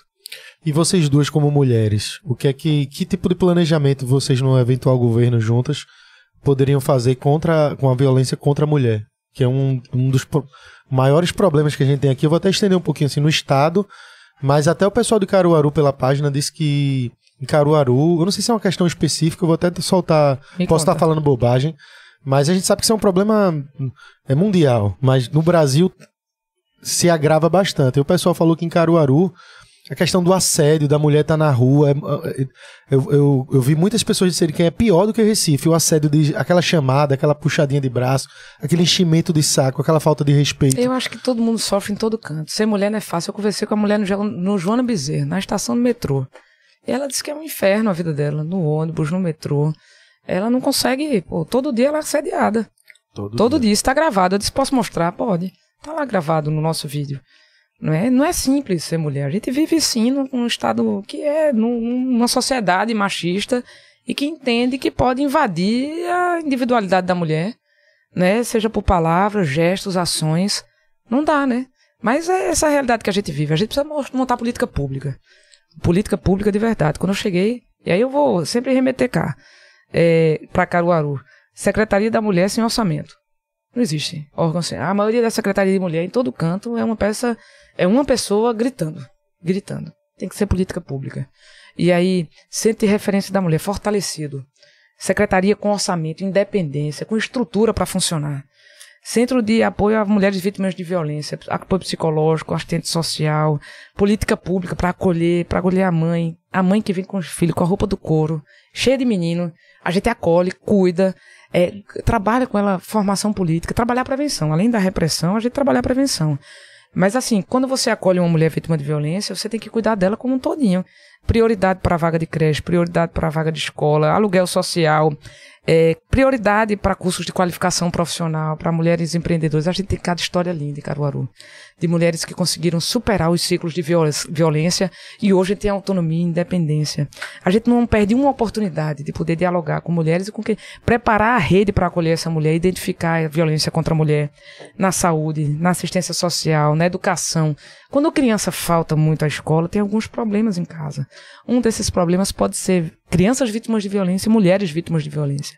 O alerta e a identificação. A gente está criando agora, em Caruaru, com apoio da Fundação Van Lee, é uma fundação holandesa, Fundação Bernard Van Lee, com o projeto da Urban 95, um sistema integrado de dados, de, de indicadores e de cadastro de crianças de 0 a 6 anos. A gente vai subir isso para a população toda. A gente propõe isso para Pernambuco.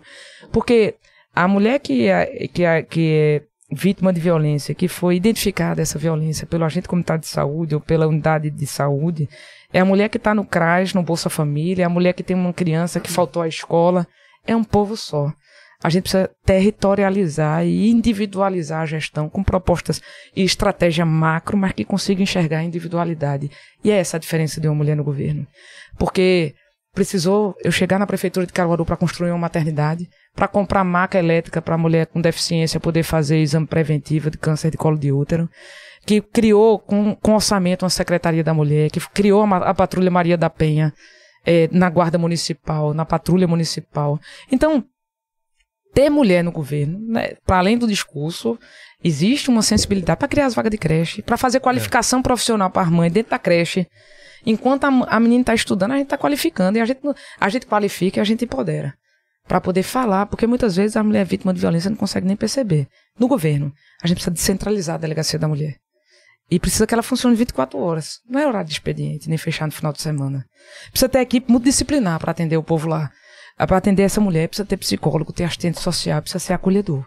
Então, é descentralizado. Serra Talhada precisa. Caruaru tem unidade, mas funciona de, de 8 às 18. Precisa funcionar no final de semana. Mapear as áreas de violência, e já estão mapeadas. Garantir a descentralização, funcionando. Delegacia da Mulher, 7 horas por semana, 7 dias por semana, 24 horas por dia. Com equipe multidisciplinar e garantindo a porta de saída dessa mulher do ciclo de violência. Eu vi um depoimento incrível de uma mulher da zona rural que sofria violência. E ela dizia assim: a minha coragem de sair de casa, ela era moradora da zona rural, vai até a porteira. Porque quando eu olho para um lado para o outro, que só vejo a escuridão e não vejo ninguém me acompanhando, tentando junto de mim, eu volto para casa, que eu não tenho onde ir.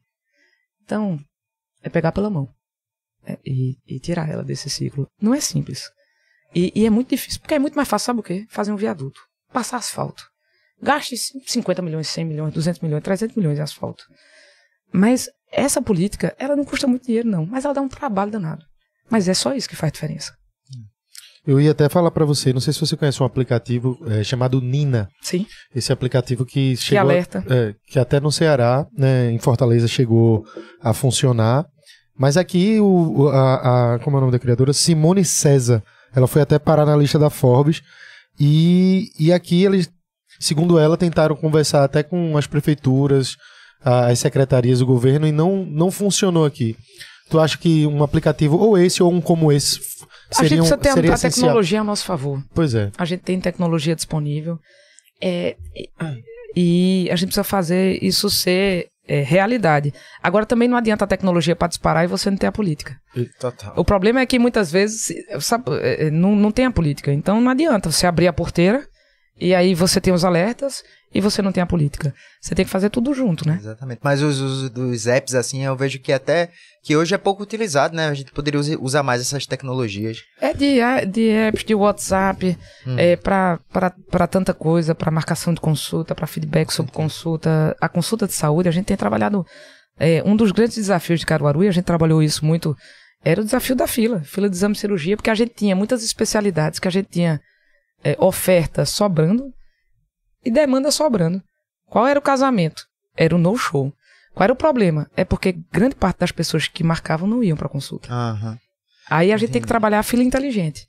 E, e aí é você conseguir, é, no, na tentativa e erro, e isso é inovação, porque tem que ser tentativa e erro, uhum. conseguir resolver. Porque a gente tem a oferta, a gente tem a demanda e a necessidade. Como é que casa? A gente casa com inteligência e com paciência. E com perseverança. Ô, candidata, fugindo um pouquinho do assunto, mas tem, tem um, uma história que tá dando medo pros, pros pernambucanos, né? Que essa história de federação, federalização de Fernando de Noronha, tem uma, tem uma galera que tá com medo aí, queria saber a tua opinião. Noronha é nosso. É, tem que ser, né? Agora a gente tem que agir de maneira conjunta. Ali tem uma reserva ecológica super importante, né? Que tá sob a, o, o a proteção é, do ICMBio, não é isso? ICMBio é o termo hoje. É, e a gente precisa trabalhar de maneira coordenada. Não adianta ação é, trabalhar de maneira litigiosa. Fazendo um pequeno paralelo, é, a gente em Caruaru tem uma briga gigantesca com o IFAM é, por conta da destruição de patrimônio histórico, que é o único tombado lá em Caruaru com estação ferroviária e tal. E a gente conseguiu construir uma relação tal que fizemos um parque linear de 8 quilômetros lá, via parque. E a gente virou referência no Brasil. Pro IFAM, ele mesmo diz agora, quer saber como é que faz requalificação de patrimônio histórico, vá para Caruaru e aprenda. A gente sair do litígio e ir pro diálogo. E, e assim, é, Noronha é patrimônio da humanidade e é de Pernambuco. É. Agora a gente precisa ter relação convergente. Mas tu não é a favor, não. A fa- A favor ou contra a federação? Com- É de Pernambuco, irmão. E, quais, Gostei da resposta. É, de Pernambuco. e quais, são, quais são os desafios É nosso. ou, é, como governadora para Fernando de Ro- Fernando de Noronha? Tem um monte. Os principais. Zeladoria, a cidade, a, a região, o, o território não se sente cuidado. Não se sente cuidado. Péssima saúde. A gente tem até a proposta de requalificação do Hospital São Lucas. São Lucas? Hospital São Lucas. A gente tem a proposta da zeladoria, estrada, água, tratamento de esgoto. É, as estradas são péssimas. Eu me lembro da- ainda quando eu, era, quando eu era da Secretaria de Criança e Juventude, 10 a 12, um problema forte de violência contra a criança. É fortalecimento de conselho tutelado, conselho de direito da criança, é, no estado para poder atuar lá de maneira forte. A gente tem uma discussão sobre é, sobre que tipos de tratamentos na saúde que podem ser feitos lá. É, e a gente discutiu isso muito, a gente tem discutido muito isso, é, sobre como estrutura, se estrutura, até onde estrutura, até onde é, é rede para poder transportar de avião. Então, é, tem, tem uma coisa de cuidado mesmo. Ó, e, e assim, eu fui prefeita por quase cinco anos e meio, né? E, e ser prefeito de um canto é cuidar dele todo dia. Você acorda e dorme sendo prefeito. O buraco da cidade é seu problema. A poda da árvore da cidade é seu problema. A lâmpada que queimou é seu. O problema da saúde é seu. Então, Noronha tem que ter um cuidado. Ali é uma cidade. É uma cidade que precisa ser cuidada como cidade.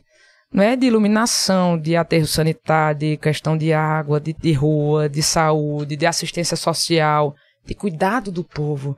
Os ilhéus muitas vezes se sentem abandonados. E esse sentimento não pode existir. É cuidar. Será que dá pra um dia a galera dizer que vai conhecer, o pernambucano poder dizer que vai conhecer Fernando Noronha? Porque o pernambucano não conhece Fernando Noronha. É isso, porque assim, tem uma discussão sobre essas taxas, pagamento de taxa, como é que isso faz. Então, assim, nós vamos sentar com esse povo.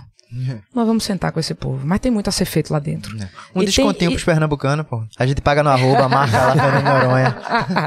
É, Essa É. questão é até interessante, eu vou interromper aqui um Você sabe que a um- gente discutiu isso no sábado, foi alvo de uma polêmica danada no nosso grupo. Mas isso que Rafa falou agora me lembrou uma situação que era o seguinte: é, minha mãe é peruana, mora em Cusco, e lá tem um sítio arqueológico imenso. E você tem os, os lugares é, históricos lá, as ruínas, né? Que os turistas pagam ingresso para entrar. Mas quem é de Cusco é- entra de graça, não, não paga, né? Então, pelo menos na cidade de Cusco, eu acho que não, talvez no Vale Sagrado, quem é de lá, cusquenho, é, só com identidade entra. É. Não que vai acontecer isso com Não, Fernando Noronha, mas mas, isso que a aí gente- que ele falou é interessante, é um né? tema que a gente tem que discutir, porque isso foi. Quem é pernambucano, né, merecia Ó, um... essa discussão foi, tão, foi tão forte dentro do grupo da gente no último sábado que eu tive que dar uma parada. Gente, vamos aqui parar, respirar. Cala a boca, todo mundo. Não, foi mais ou menos. Não, eu disse assim, gente, vamos aqui. Nós não vamos brigar sobre isso agora. Nós precisamos terminar o nosso plano de governo. Nós vamos cuidar do Fernando Noronha. Mas é impossível, a gente não pode brigar no nosso time, a gente tem que encontrar convergência. E esse era um dos temas É. Pelo que não se resolve no instalar de dedo, né? Se a gente tá discutindo aqui, se a gente brigou no nosso grupo.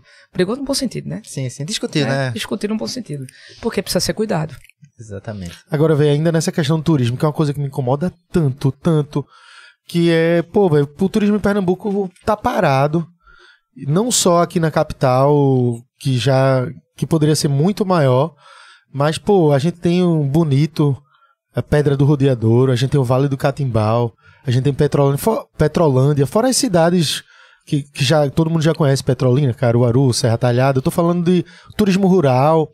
Isso, isso me incomoda tanto, tanto, tanto de um jeito, porque a gente aqui na Recife Ordinária, a gente foi meio que descobrindo também muitos lugares que a gente nem conhecia. E aí eu vejo assim, pô, o cara tem um Vale do Catimbau da vida, parece um Arizona, aquilo ali, É lindo, uma cidade, lindo. a cidade Buíque numa situação precária, o pessoal, muita gente sobrevivendo de doações e uma cidade com potencial turístico absurdo. Imenso. E assim, é, não só que poucas pessoas conhecem, como a própria obra, é, ela, ela é, ela é tão mal cuidada que, por exemplo, já teve casos, e existem casos lá que o cara pode chegar lá na pintura rupestre e pichar. É, já não tem. aconteceu isso. É, não tem Você proteção. passa não assim do lado, É. na- na- nas pinturas. Se você tiver um- uma malícia ali, você vai e faz um. Que já aconteceu. Já aconteceu. A, a sorte de uma delas é porque o negócio era tão antigo que eles, que eles lixaram e ainda tava, né? a- Se fosse, se fosse em qualquer lugar do mundo que pode que, que cuide da sua história de maneira adequada e que veja o turismo com- como grande potencial, eh, ninguém chegava lá. Imagina isso na França. Não é isso. Né? Ó, assim, tem um amigo Itália. meu. Mas não precisa ir pra longe, não. Ó. Lá, tá lá em Cusco. A gente, a gente não preserva a nossa cultura, nem a nossa história de maneira adequada. E a gente trata de maneira. eh, como se fosse. A Secretaria de Turismo do Governo do Estado de Pernambuco é um apêndice. É uma coisa acessória, ela tem que ser estruturadora. A gente tem discutido muito turismo em Pernambuco. Eu visitei ali, pô, vai, vai no. Vai no Forte Itamaracá. Quando eu era criança, é, nem faz tanto tempo assim, pertinho. eu vou- tenho fotos da infância lá, no Forte Itamaracá. A Igaraçu, um beijo para a prefeita Alcione. A igreja católica mais antiga em funcionamento do Brasil é de lá. Eu fui no Monte das Tabocas. A primeira vez que os brasileiros derrotaram holandeses foi lá no Monte das Tabocas. Tudo largado. Uma buraqueira retada para poder chegar lá. Turismo. Turismo não é evento. Turismo, das, ó, de cada 10 empregos criados no mundo, é um, um é no turismo. Nós temos um potencial incrível. Demais. Pernambuco precisa diversificar a sua matriz econômica. É como? Garanta infraestrutura para os nossos locais turísticos. Porto de Galinha não tem saneamento básico, não tem segurança, não tem estrada, não tem água. Você vai ali naquele trechinho de Muro Alto, tem 3 km aquela via? É do Estado. Buraqueira só. 3 quilômetros. Você podia duplicar, bota 6 quilômetros. Bota 10 milhões de reais para fazer aquilo ali. É alguma coisa pro destino. É o quarto maior destino turístico do Brasil. É, Não é muito Dado forte, né? Dado fortíssimo. Você vai pra Itamaracá, tudo abandonado. A cidade, de certa forma, tem mau cheiro. É, você vai no centro do Recife, o centro do Recife é lindo. Mas precisa, é, a gente precisa enxergar os locais símbolos de Pernambuco. A Rua da Aurora. A Rua da Rua da Aurora. Aurora, pô. você tem ali a, a sinagoga mais antiga das Américas. Né? Você tem é, é, é, achados arqueológicos que estão ali escavados. Você tem, a gente tem, como disse Priscila, sol, mar, história, cultura. Turismo devia ser algo em Pernambuco e vai ser extremamente valorizado. Ah, olha, eu, e eu, só para falar de coisa ruim, depois eu falo coisa boa. É, eu tive, há uns 15 dias atrás, em- no Cabo de Santo Agostinho, escada e Pojuca. É, e aí eu passei pela PE33. Já ouviu falar dela? Já. Liga, cento, eh, eh, liga a BR-101 ao outro lado para chegar até Suape.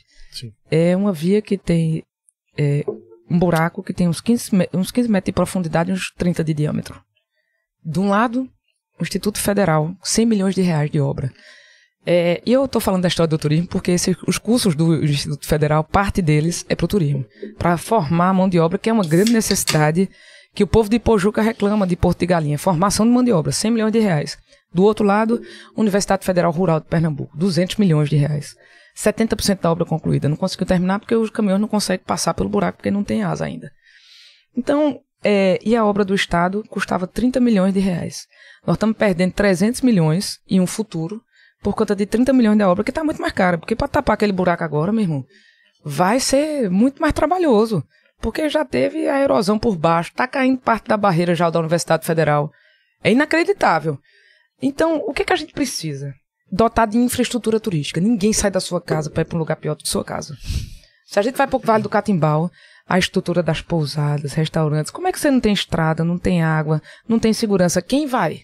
A gente precisa garantir que isso aconteça nos destinos turísticos do nosso estado, na região metropolitana do Recife e no interior, que tem muitas belezas.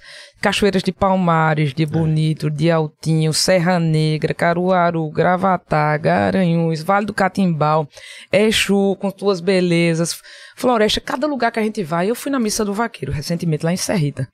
Deve ter uns 20 dias, 30, sei lá. E assim, para chegar lá dá trabalho, não tem infraestrutura lá não. Os restaurantes de lá, Missa do Vaqueiro, cantada, conhecida, cantada por Luiz Gonzaga, feita a, a, letra por Nelson Barbalho, um caruaruense lindo. É, e aí você não tem infra lá nenhum, as barracas lá com lavando a- a- as coisas numa bacia com um, um- um bico d'água.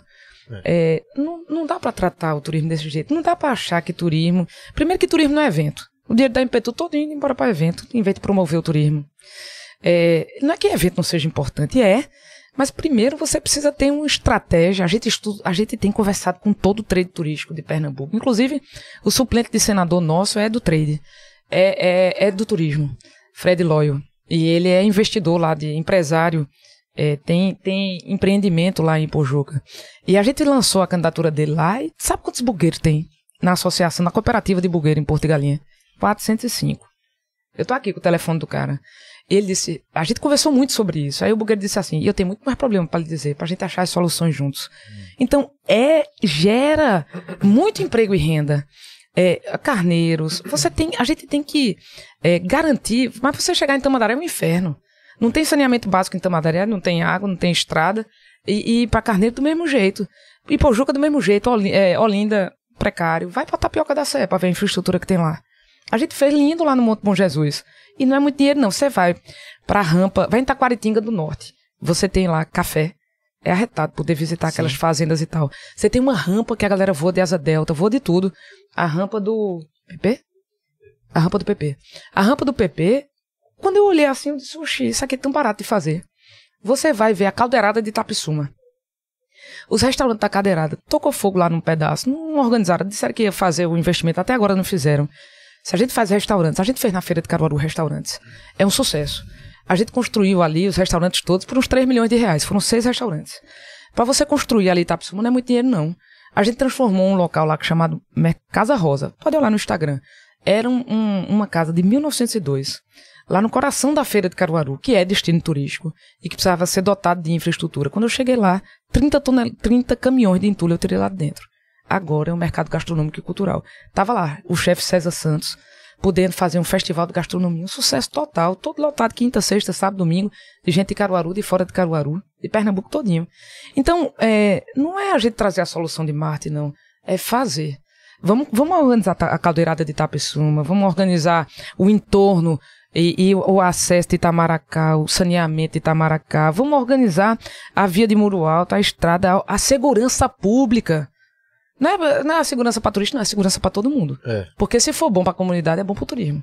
Tá ruim para a comunidade e tá ruim para o turismo. Né? E aí a gente gera emprego e oportunidade. Com ações de curtíssimo prazo, curto, médio, semeando sempre o longo prazo. Sabe que eu fico indignado? A, a Orla de Boa Viagem, por exemplo. Que eu sei que é um papel da prefeitura, mas o cara vê, pô, tu vai em Maceió, tu vai em Natal, tu Fortaleza. vai em Fortaleza. Vida, a Orla né? de Boa Viagem Vida. se apaga, se acaba tudo, assim, E aí- final da noite, tem poucas, poucas barraquinhas lá, não Os tem quiosques. nenhum tipo de entretenimento. O cara chega. Eu vejo muitas vezes. Pronto, a gente que recebe muita gente aqui do, do humor, principalmente os humoristas, a gente vai lá em Boa Viagem, pega os caras lá. O pessoal diz assim, pô, é nove da noite. Não tem o que fazer em Boa Viagem. Não tem o que fazer naquela orla. Não tem absolutamente Cidade nada. precisa ter velho. vida, né? Exatamente. Você precisa criar isso, espaços de palco, apresentação cultural, lazer, esporte, qualidade de vida, promover isso.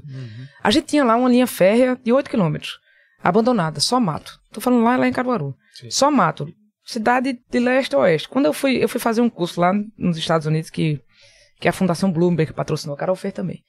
A gente foi a, a única cidade de do Brasil que foi escolhida. Eu estava lá como única prefeita e fui com duas pessoas da Secretaria de Planejamento. Uma delas era a Carol.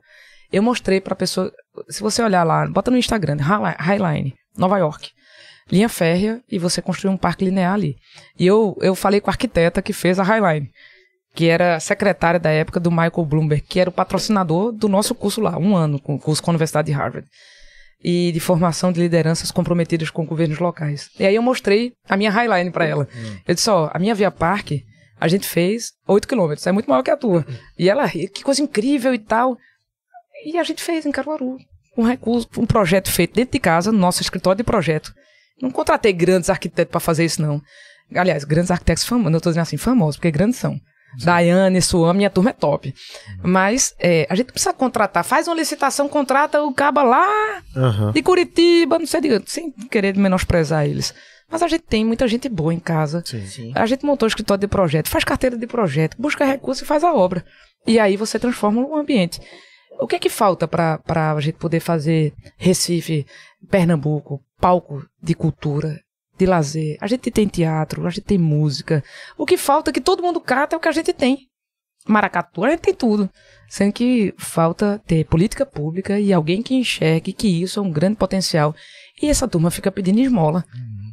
É, fica pedindo esmola. E aí o governo do estado tem que democratizar acesso a recurso, tem que valorizar aquilo que a gente tem de cultura popular. Como é que a gente valoriza esses artistas populares aqui? Oh, edital, democratização de acesso a recurso, lei de incentivo à cultura, a gente pegar essa turma pelo braço, capacitar eles para poder fazer eles terem acesso a esse recurso e com isso a gente gira a roda da economia criativa.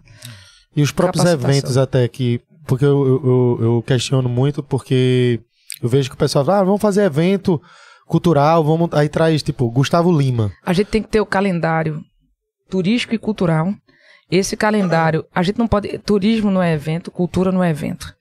Então, a gente precisa estruturar isso aqui, trabalhar fortemente com a economia criativa e, e, e, capacitando, qualificando os produtores culturais individualmente também, fortalecendo as associações, criando novas associações. A associação, a gente lá fortaleceu a, a, a Flor de Barro, as artesãs do Alto do Moura de Caruaru. Sim é, grupo fortalecido de mulheres que trabalham com artesanato. Criamos a Casa da Mulher Artesã, tamo vai começar a construção do Centro Cultural do Alto do Moura, e essas mulheres já começam a trabalhar os, é, com empoderamento e podendo apresentar projetos. A Secretaria da Mulher junto, a Secretaria de Desenvolvimento Econômico junto, junto deles, para fortalecê-los. Quem precisa ter visão são visibilidade são eles, não somos nós.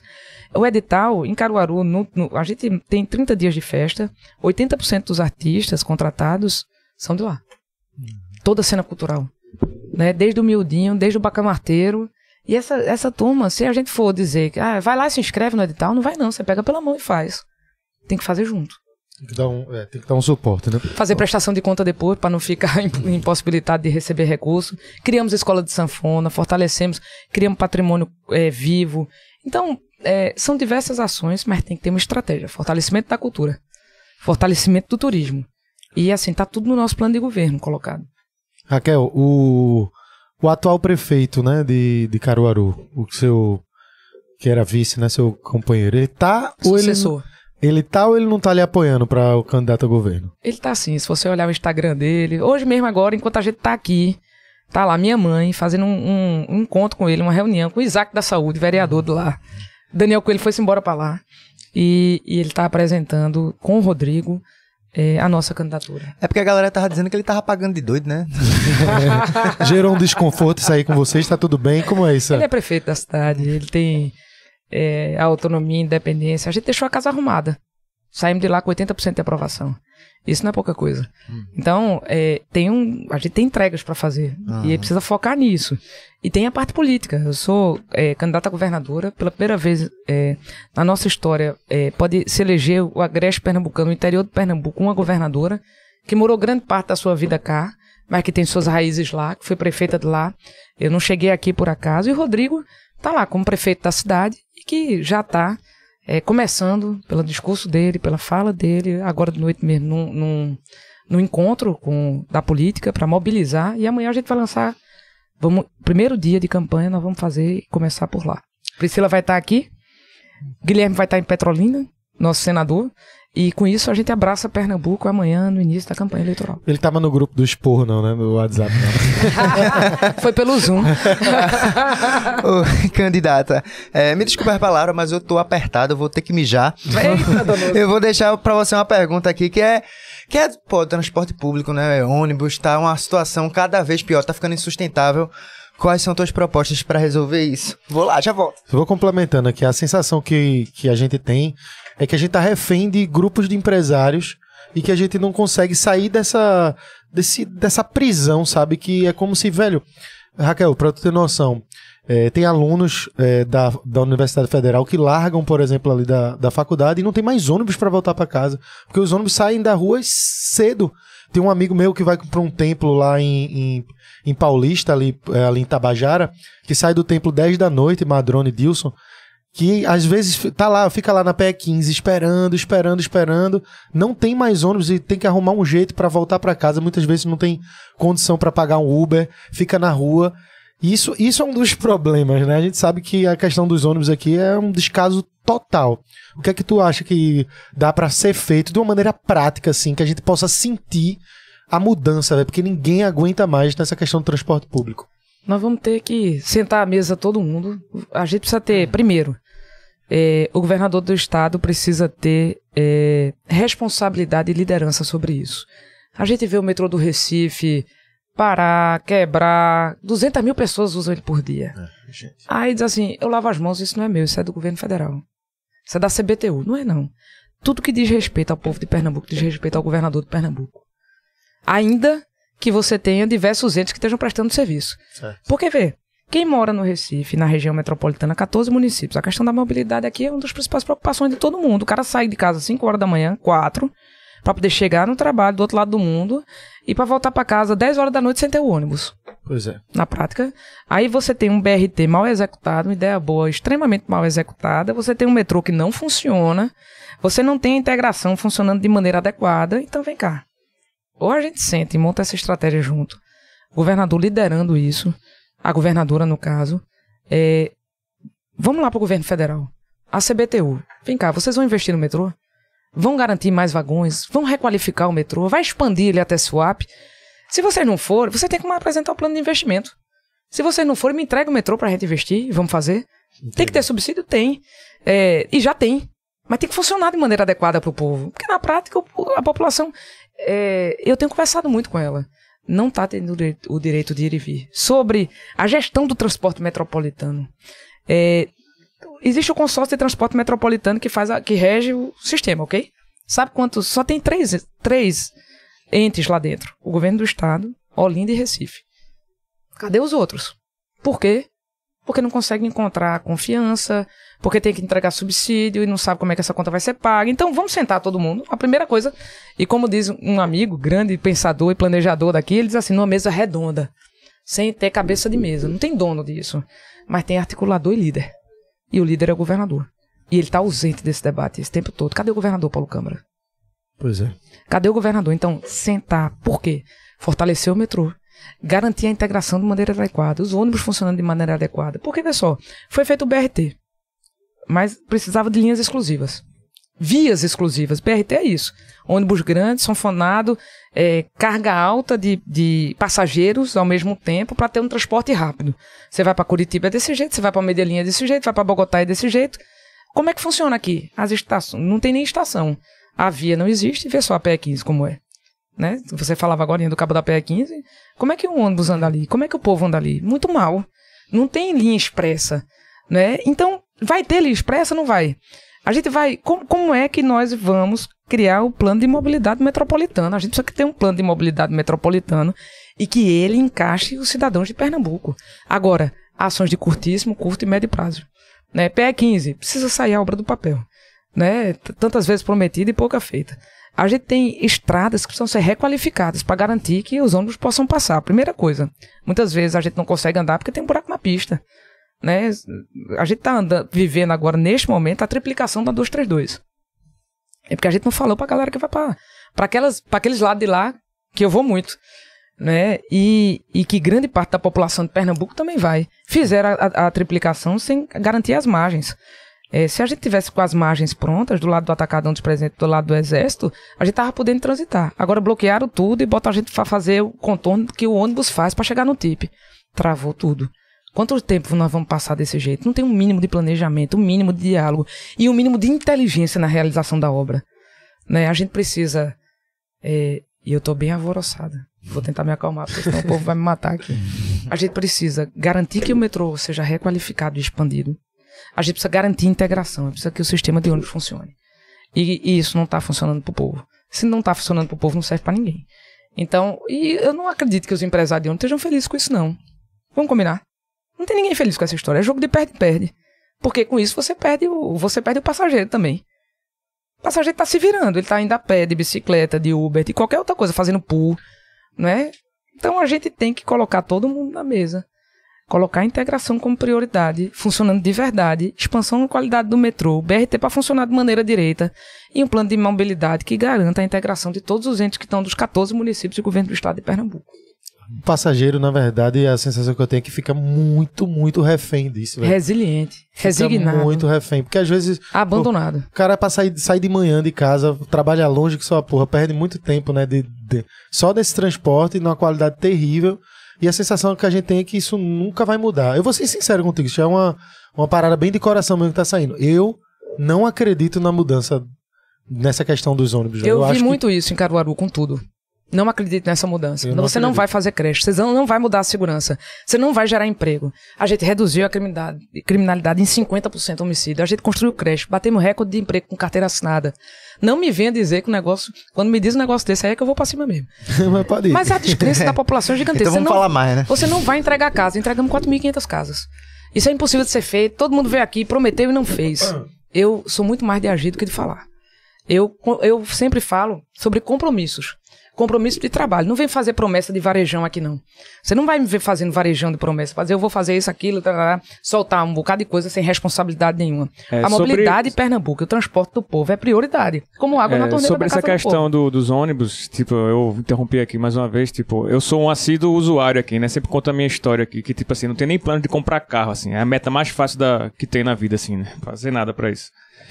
e, inclusive, tem, tipo assim, mesmo que todo mundo conquistasse isso aí, ia ser um problema muito sério, né? Porque não ia não ia comportar a cidade, né? Então tem uma questão de engenharia de trânsito, né? O buraco é mais embaixo, mas assim, eu que ando é, é, quase sempre, é, vejo essa questão da manutenção também, que é péssima, assim, da- das paradas da- do BRT, ar-condicionado quebrando, ônibus também. Tipo assim, porque é tão difícil? Porque assim, beleza, quando fazem lá, tá tudo novinho, bonitinho. É, naqueles primeiros meses ali parece uma coisa interessante, né? Mas aí você tá ali depois de um ano, já tá tudo caindo aos pedaços, assim. E não existe um orçamento dedicado para que faça isso sempre, não é, não é quando quebrar. O problema é esse. Tem muita coisa aqui na cidade assim, ah, é, vamos Espera você o morro faz, é, desabar e o você povo faz morrer. bonito e espera qualquer coisa isso, mas o transporte público é o que uso sempre vejo muito. É o remendo, né? É, o é, remendo. mas aí que tá, o pessoal espera quebrar pra ajeitar. Não, vamos, vamos deixar ali uma Fazer equipe manutenção. pra tá ali e não deixar fazer com que isso aconteça, né? Ó, E uma frota também que comporte é, tudo, né? A gente mora numa cidade, se somar a região metropolitana aí, já são 4 milhões. 42% da população de Pernambuco. É, mas de 4 milhões de habitantes já praticamente, né? É. Tu vai no Wikipedia lá, tu já vê né? a densidade demográfica lá do, do de Recife, tudo, essas coisas assim. Então, e tipo assim, eu não vou ficar nessa também de ter, sonhar ter um carro, porque é outro roubo também, né? Tu, tu paga IPVA, tu paga seguro, É. gasolina, é um outro assalto lá, né? Para o pessoal ter, e é um rolê, né? Ter carro é um rolê. Sabe? Então, é isso. Ma- Mais meu comentário, assim, sobre essa questão manutenção e todas essas coisas, assim, que eu É acho que- assim, é... é o que eu sempre digo. Desculpa teu nome? É Ponce, Carlos Ponce. Pôncio. É, falar é fácil, né? Difícil é fazer. E a gente tem aqui. A gente tem aqui. Uma preocupação gigantesca com mobilidade. E essa é a, população, é a preocupação do povo. Com quem sai de São Lourenço, quem sai de Camaragibe, quem sai de Jaboatão dos Guararapes, quem sai de Paulista para ir embora trabalhar no Porto de Suape. Né? A gente tem uma promessa de arco metropolitano que não foi feita. Tem que tirar do papel isso, fazer em realidade. Aí tem um estudo que indica que pode ter mais uma faixa na 101. É verdade que dá pra fazer mais uma faixa lá é, que possa garantir o direito de vida da população, onde possam circular é, ônibus coletivos. Se a gente tira os. O, se a gente faz o arco metropolitano, ah, e é projeto. é, o arco metropolitano é projeto de médio prazo. Né, mas tem que começar a sair do papel. É, esse governo passou oito anos discutindo e agora lançou um edital. Só. Lançou um edital agora para discutir qual é o trajeto da terceira etapa. Eles não sabem ainda se passam por, por essa via ou por essa via. Né? Eles não conseguiram passar oito anos para discutir qual é o trajeto do arco metropolitano. Cadê a obra? Ela precisa virar realidade. Claro, respeitar o meio ambiente, preservar a APA, mas precisa, ter, precisa fazer a obra. A PE 15, quanto tempo que já prometeram de fazer a obra? Muito tempo. A gente está falando do lugar por onde passam os transportes. A gente tem que garantir quanto mais linhas de eh, linhas, faixas exclusivas para ônibus tem que acontecer. O BRT é sobre isso. A linha exclusiva, a faixa exclusiva e o veículo que faz transporte de massa poder ter mais, eh, poder ter prioridade na passagem. Eh, porque ninguém vai. O, o- o transporte público é previsibilidade e frequência. previsibilidade de frequência. O cara lá que sai da igreja, às 22 horas, não tem direito a, a voltar no ônibus. Ele vai deixar de usar casa. o ônibus. É. Ele vai deixar de, e vai se virar de outro jeito. Mas o se virar de outro jeito, para a maioria das pessoas, não serve. Porque é ônibus. Né? Qual o percentual da população, né? 70, 80% aqui que usa ônibus. O resto vai a pé, né? Então, é, vai, de, vai, vai a pé ou vai, vai de carro? É pouca gente que faz isso. O resto é todo mundo ônibus, cara. Então a gente tem que conseguir priorizar que isso funcione de maneira adequada. E transporte de massa é metrô também. Metrô. Funcionando de maneira adequada. É, não adianta assim. Tem gente que tomou conta do metrô, né? Toma conta do metrô, não expande, expande, qualifica, bicho. E se assim, é, eu vou, no primeiro dia de governo, vou lá mandar uma carta pro, pro presidente da República. Eu quero tratar desses temas. Um dos temas que vai ser tratado é sobre o metrô do Recife. É sobre expansão do metrô do Recife. Vai fazer, não vai fazer, qual é o plano de investimento, qual não é. Eu sou gestora, se eu for governadora, quando for, é, do sistema de transporte metropolitano. Não me diga que essa responsabilidade não é minha. É. É do governador de Pernambuco. E tem que tratar esse tema, e tem que ser um tema que você coloca à mesa, não pode fugir do debate. É, o que faltou nesses últimos anos foi foi liderança absoluta. O governador não se pronunciou sobre este tema, como diversos outros. Né? E o povo à deriva. Raquel, vê. A gente tá já se aproximando, eu vou ter umas perguntas aqui, umas questões de economia e ainda um, um pouco de educação. Aí eu vou correr aqui, vamos tentar correr com essas, porque ainda tem umas perguntinhas da galera no final. Vê só. Com relação à economia, você é contra ou a favor da redução do, do ICMS? Rapaz, Pernambuco tem uma das mais altas cargas tributárias do Brasil. Priscila fez esses estudos todinho pra cima e pra baixo. O IPVA também. Tá todo mundo correndo daqui para matricular carro fora daqui. E a gente tem estudado isso também. É, essa validade aí do que foi feito no IPVA daqui é de 12 meses, né? Ela derruba aqui. Ela derruba agora no final do ano a tabela, né? A discussão sobre a tabela FIP e como é que vai ser feito, é, se volta para o preço anterior ou não. O fato é, não adianta você querer estrangular, e o governador teve, o governo aqui, bate recorde de arrecadação de ICMS e PVA ano após ano. Ano após ano. E isso sufoca, sufoca o empreendedor, afugenta aqueles que já empreenderam aqui.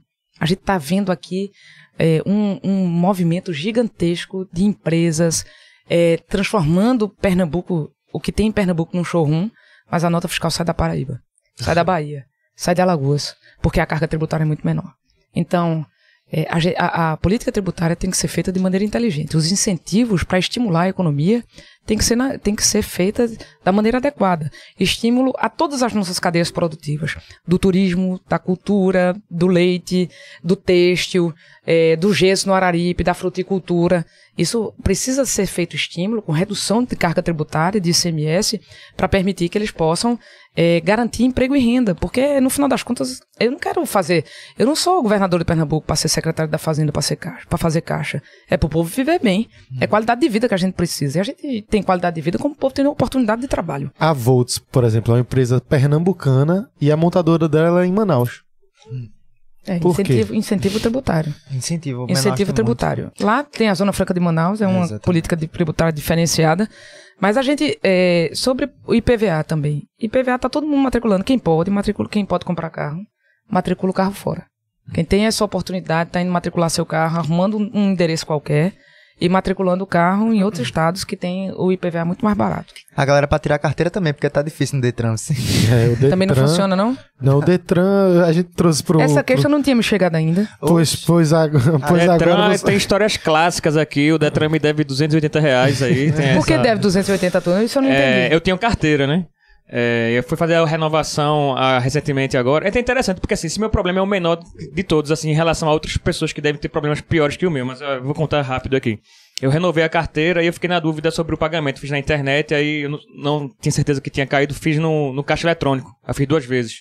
Aí beleza, eu errei, aí eu fui lá no Express Cidadão, é, peguei toda a instrução lá com um funcionário lá e ele passou um, um papelzinho lá, tem um nome, um requerimento pra Sim. preencher e tal. Eu levei os comprovantes, tudinho, né? Parecia que eu ia ter esse dinheiro em um mês, assim, né? Tudo bem, né? Não, não fico estressado com isso, não.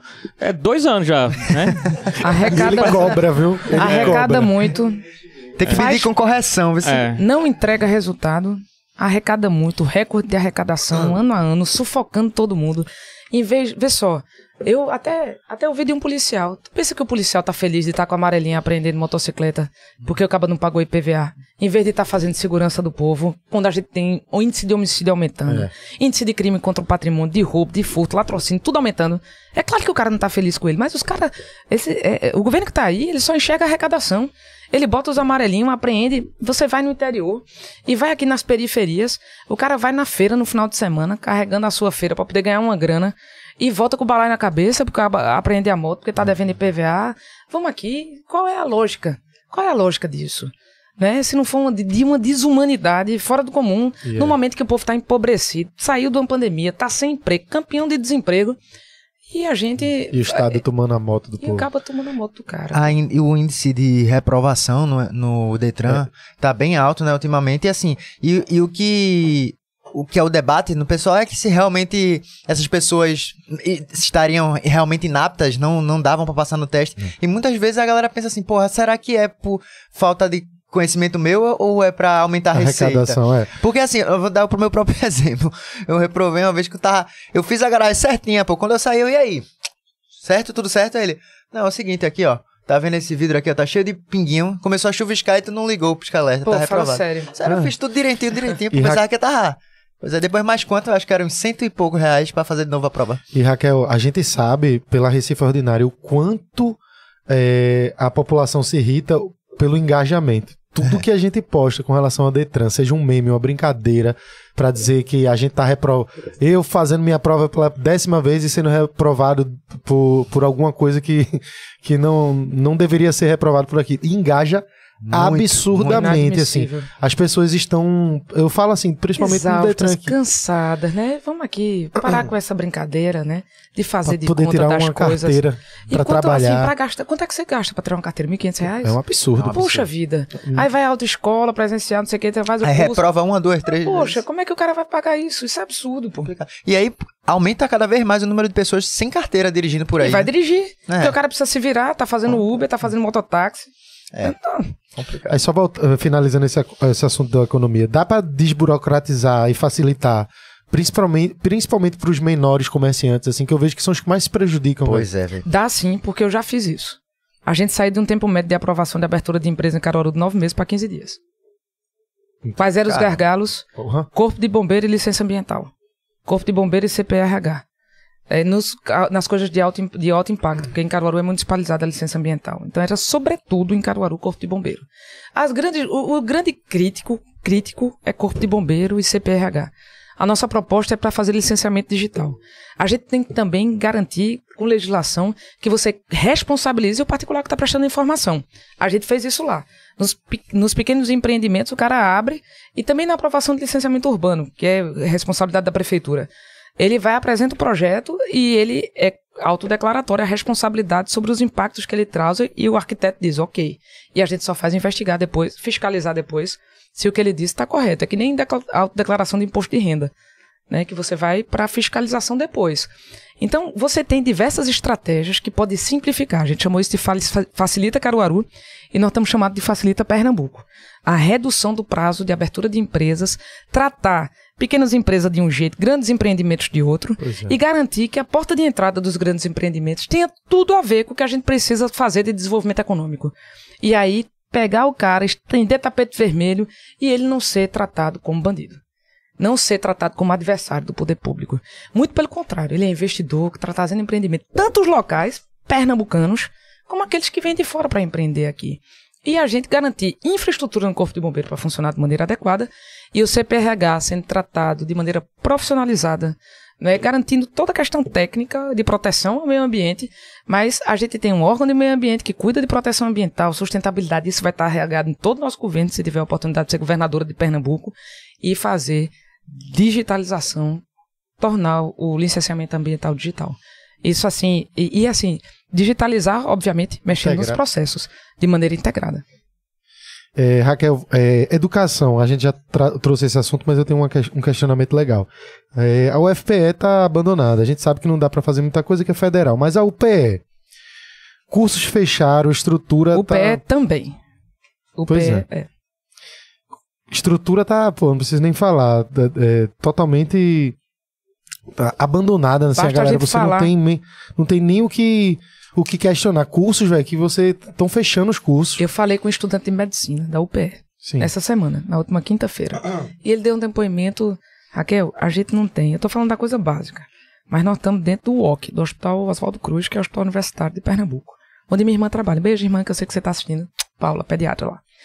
É, e não tem. Paula me disse, depois de ele dar esse depoimento, que ela que leva o sabão para poder lavar as mãos do estudante, residente, É, interna, isso é bronca. do interno. do- da- então, ela, ela leva a- os profissionais lá dizem, ó, doutora, acabou. Vai lavar ela com os potinhos para poder distribuir nos ambulatórios o sabão para lavar as mãos, Uhum. né? E eu tô falando de uma coisa básica, mas é sobre o todo. É, sempre diz assim, o hospital universitário, eu tô tratando disso, mas eu podia falar aqui do curso Garanhuns de Medicina, que não teve internato e os meninos tiveram que se mudar para Caruaru para fazer é, internato, é, o que são os dois últimos anos do, do curso de medicina, e para o Recife. Como é que se o cara que fez o Serra Talhada, como é que o cara que foi fazer o curso em Garanhuns tem que se mudar de cidade depois? Quantos desistiram no meio dessa caminhada? A gente precisando formar médico, comprometido com o serviço público. A expansão da Universidade de Pernambuco, ela se fez, mas ela não se fez com qualidade também. A gente não cuida do patrimônio do que tem antigo. Fechou lá em Camaragibe, fechou a FOP, não foi isso? A Faculdade de Odontologia de Pernambuco deixou lá. Tinha uma, não só a formação de, de profissionais de ponta, como tinha também um grande serviço social prestado à comunidade de saúde pública, que era poder ter o atendimento é, de, de primeira linha de saúde bucal. Então, a gente, é, na Universidade de Pernambuco, ela não pode ficar agindo assim, te vira e vai buscar emenda parlamentar? Não, tem que ter dinheiro do orçamento para poder garantir. E se for alguém para buscar, é o governador que vai buscar a emenda parlamentar para poder expandir, cuidar do hospital universitário, para poder garantir. A gente tem a, UPL é estratégica para o desenvolvimento de Pernambuco, porque é a universidade pública que a gente tem como braço para garantir que as cadeias produtivas locais, a gente tinha discutido muito sobre isso. Como é que eu vou colocar lá em Caruaru, por exemplo, o Polo Têxtil de Pernambuco emprega 300 mil pessoas ali. E a gente tem um curso lá de Sistema de Informação, um beijo Jorge que está nos acompanhando, professor de lá. E a gente tem um curso de gestão, de gestão com ênfase em marketing da moda. Reduzido pela metade as vagas, ainda funciona agora de maneira impro- ainda improvisada, como foi. eh, Era, era um, um campus provisório lá num prédio alugado. E depois não disseram que ia construir, desapropriaram um prédio, não constrói, a- aí vai para a emenda parlamentar de novo, joga pro cara a, terce- a responsabilidade pro, pro reitor, pra diretoria. Não é estratégico para Pernambuco avançar com a Universidade de Pernambuco e, e ela funcionar de maneira adequada, cursos de ponta, a Politécnica, o curso de Medicina, é, lá na- em Arco Verde também de maneira improvisada. Então, é, a Universidade de Pernambuco é braço estratégico para o desenvolvimento do nosso estado. E assim ela precisa ser tratada. No orçamento. Tu é a No favor das cotas? De quê? Das cotas? Sou. Porque eu acho que. Não, eu acho não, né? Tenho certeza. É, se a gente não fizer isso. É. Eu, eu fui da Universidade Federal de Pernambuco. Na minha turma, eu me formei em 2000.2. Foi onde tu nascesse. Foi. Nossa. eu, eu me formei em 2000.2. Na minha turma, só existia uma pessoa oriunda de escola pública. É. Mas era da escola de aplicação. Vivian. Beijo, Vivian, se você estiver nos vendo. Então, assim, não dá. Tem que ter. Pra mim, cota é a forma de a gente garantir o acesso. E, e assim, eu sonho com um dia que a gente não precisa de cota. Sim, Hoje a claro. gente precisa. Exato. Na federal, se não me engano, é 50%, a UPE é um pouco menos, né? Eu não sei. É Me pegasse. 30%. Me eu, não, eu Ah, também não sei. quando, era, quando eu era estudante era 50%. 50%. Tu fosse estudante há dois anos atrás. É, Fui exatamente. a 20, né? Raquel, eu vou abrir aqui pra pergunta da galera, que foi o que o pessoal mandou no. no É, no lembrando que aqui também tem algumas. tá? Vamos tentar acelerar aí, Carlinhos. Deixa eu ver. Porque Quer aí a aí? Já vai separando enquanto Tá. eu vou botando, porque. Aí, Raquel, tenta responder de uma forma mais direta, assim, pra gente tentar manter o, o, o tempo certinho, porque senão o pessoal vai. Quanto Sabe, né? tempo é que eu tenho mais? Eu acho que a gente deve ter aí uns. Pelo que eu tô aqui, uns 20 minutos É, no mínimo. Vamos embora, então. Vamos lá. Por que nenhum gestor público consegue resolver a situação caótica dos hospitais públicos de Pernambuco? A sal... Vem cá, vamos aqui. Quem é essa?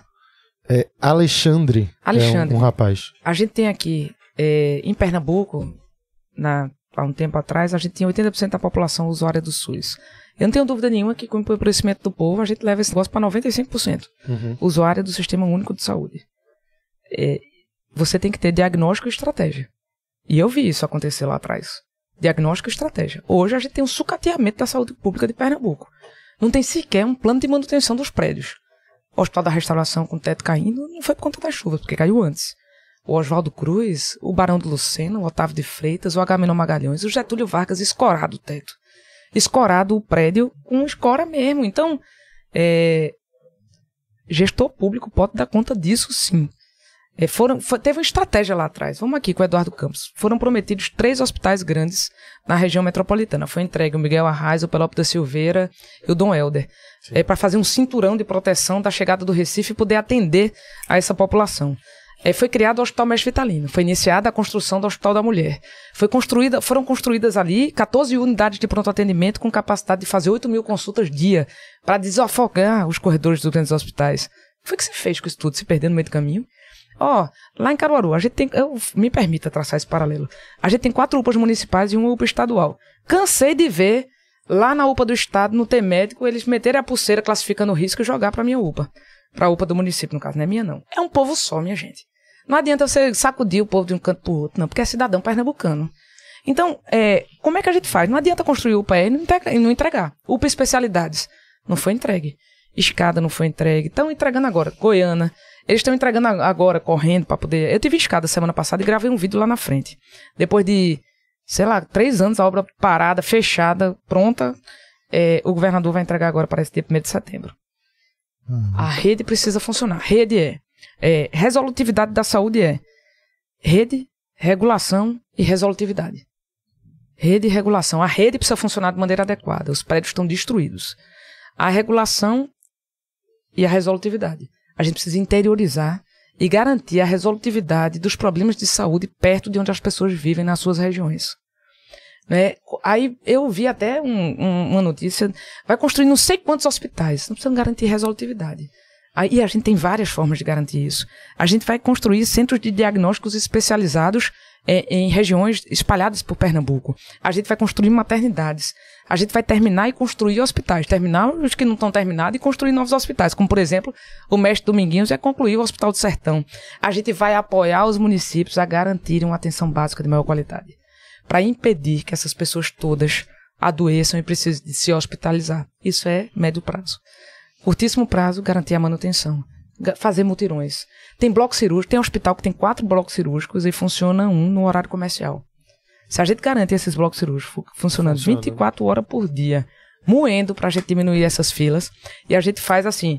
Eu fiz isso em Caruaru. A gente faz o estudo todinho da fila. Tem gente que tá três anos esperando na fila. Tá lá, um número e um nome. Liga pro cara, vê se ainda. É, existe ou não existe a demanda ainda? Foi resolvida ou não foi? Porque às vezes uhum. o cara junta toda a economia que tem e resolveu. Ele pegou, ele vai, ele foi para outro canto e resolveu o problema dele.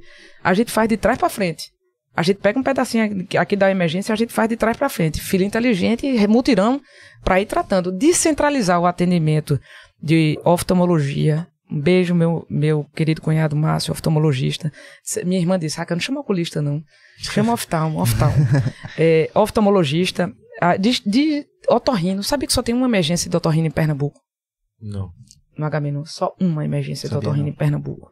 Então, quem tiver morrendo de dor de ouvido, sangra, muitas vezes com o ouvido estourado, para poder chegar aqui na Via Crucis, que é. Então, eu conversei essa semana, eu sei disso, porque eu conversei com o Eduardo. Eduardo é o chefe. É, o chefe da, da emergência do ar. Eu conversei com o cara. Ele é irmão de um amigo meu que era da PF, Guilherme. Ele é ainda da PF, eu que saí. Delegado da Polícia Federal. Então a gente precisa descentralizar, garantir resolutividade na ponta, fortalecer a atenção básica, e não me diga aqui o governador Paulo Câmara que está fortalecendo a atenção básica, porque Eduardo criou um programa de fortalecimento da atenção básica de Pernambuco, que ele não passa o recurso há cinco anos. Seis ou sete ou oito. Tem uma Eu precisei aqui. judicializar para pegar esse dinheiro. E não peguei. E ele fez um anúncio na AMUP dizendo que ia pagar os débitos todos e não pagou. Ele fez agora. E disse agora que vão receber em Caruaru no final do ano. E, a gente precisa judicializar a relação com o governo do estado de Pernambuco ou precisa pegar pelas mãos municípios é, fortalecer os consórcios para garantir resolutividade na ponta. Não é? Hum, não, eu ia falar que a gente, a gente, toda vez que a gente abre caixinha de perguntas, sempre tem uma resenha, né? Que o Face gosta de resenha. Perguntando aqui, meu Tiago. Tiago tá perguntando se o Gil do Lanches é o novo pastel com caldo de cana dos políticos. Como é? Porque antigamente a galera pra fazer política ia com pastel e caldo de cana, aí hoje tá visitando o Gil do Lanche. Todo mundo querendo comer Gil do lanche. eu fui pra Gilda, adorei. Quem é que tá falando aí? Tiago. Tiago. Quem me levou foi Tiago do Uber. né? É ele que tá falando Não, aí? não, não. É outro. Ah, Quando desculpa. É, quem me levou lá foi Tiago, porque disse que, aliás, que tu precisa conhecer o Gildo. E o cara é um fenômeno. É. Ele serve de 2 mil a 3 mil refeições por noite. Ele é um empreendedor nato. É. Ele é a cara do povo de Pernambuco. Gente ele, é- ó, ele tem lá, eu perguntei aos funcionários tudinho, eu tenho mania de sair perguntando muito. Uhum. Quando junta ele, os dois meninos dele, Riquinho e o vizinho dele, que é Sim. Gil. Gilberto, como é o nome do menino? É Gil. É Gil.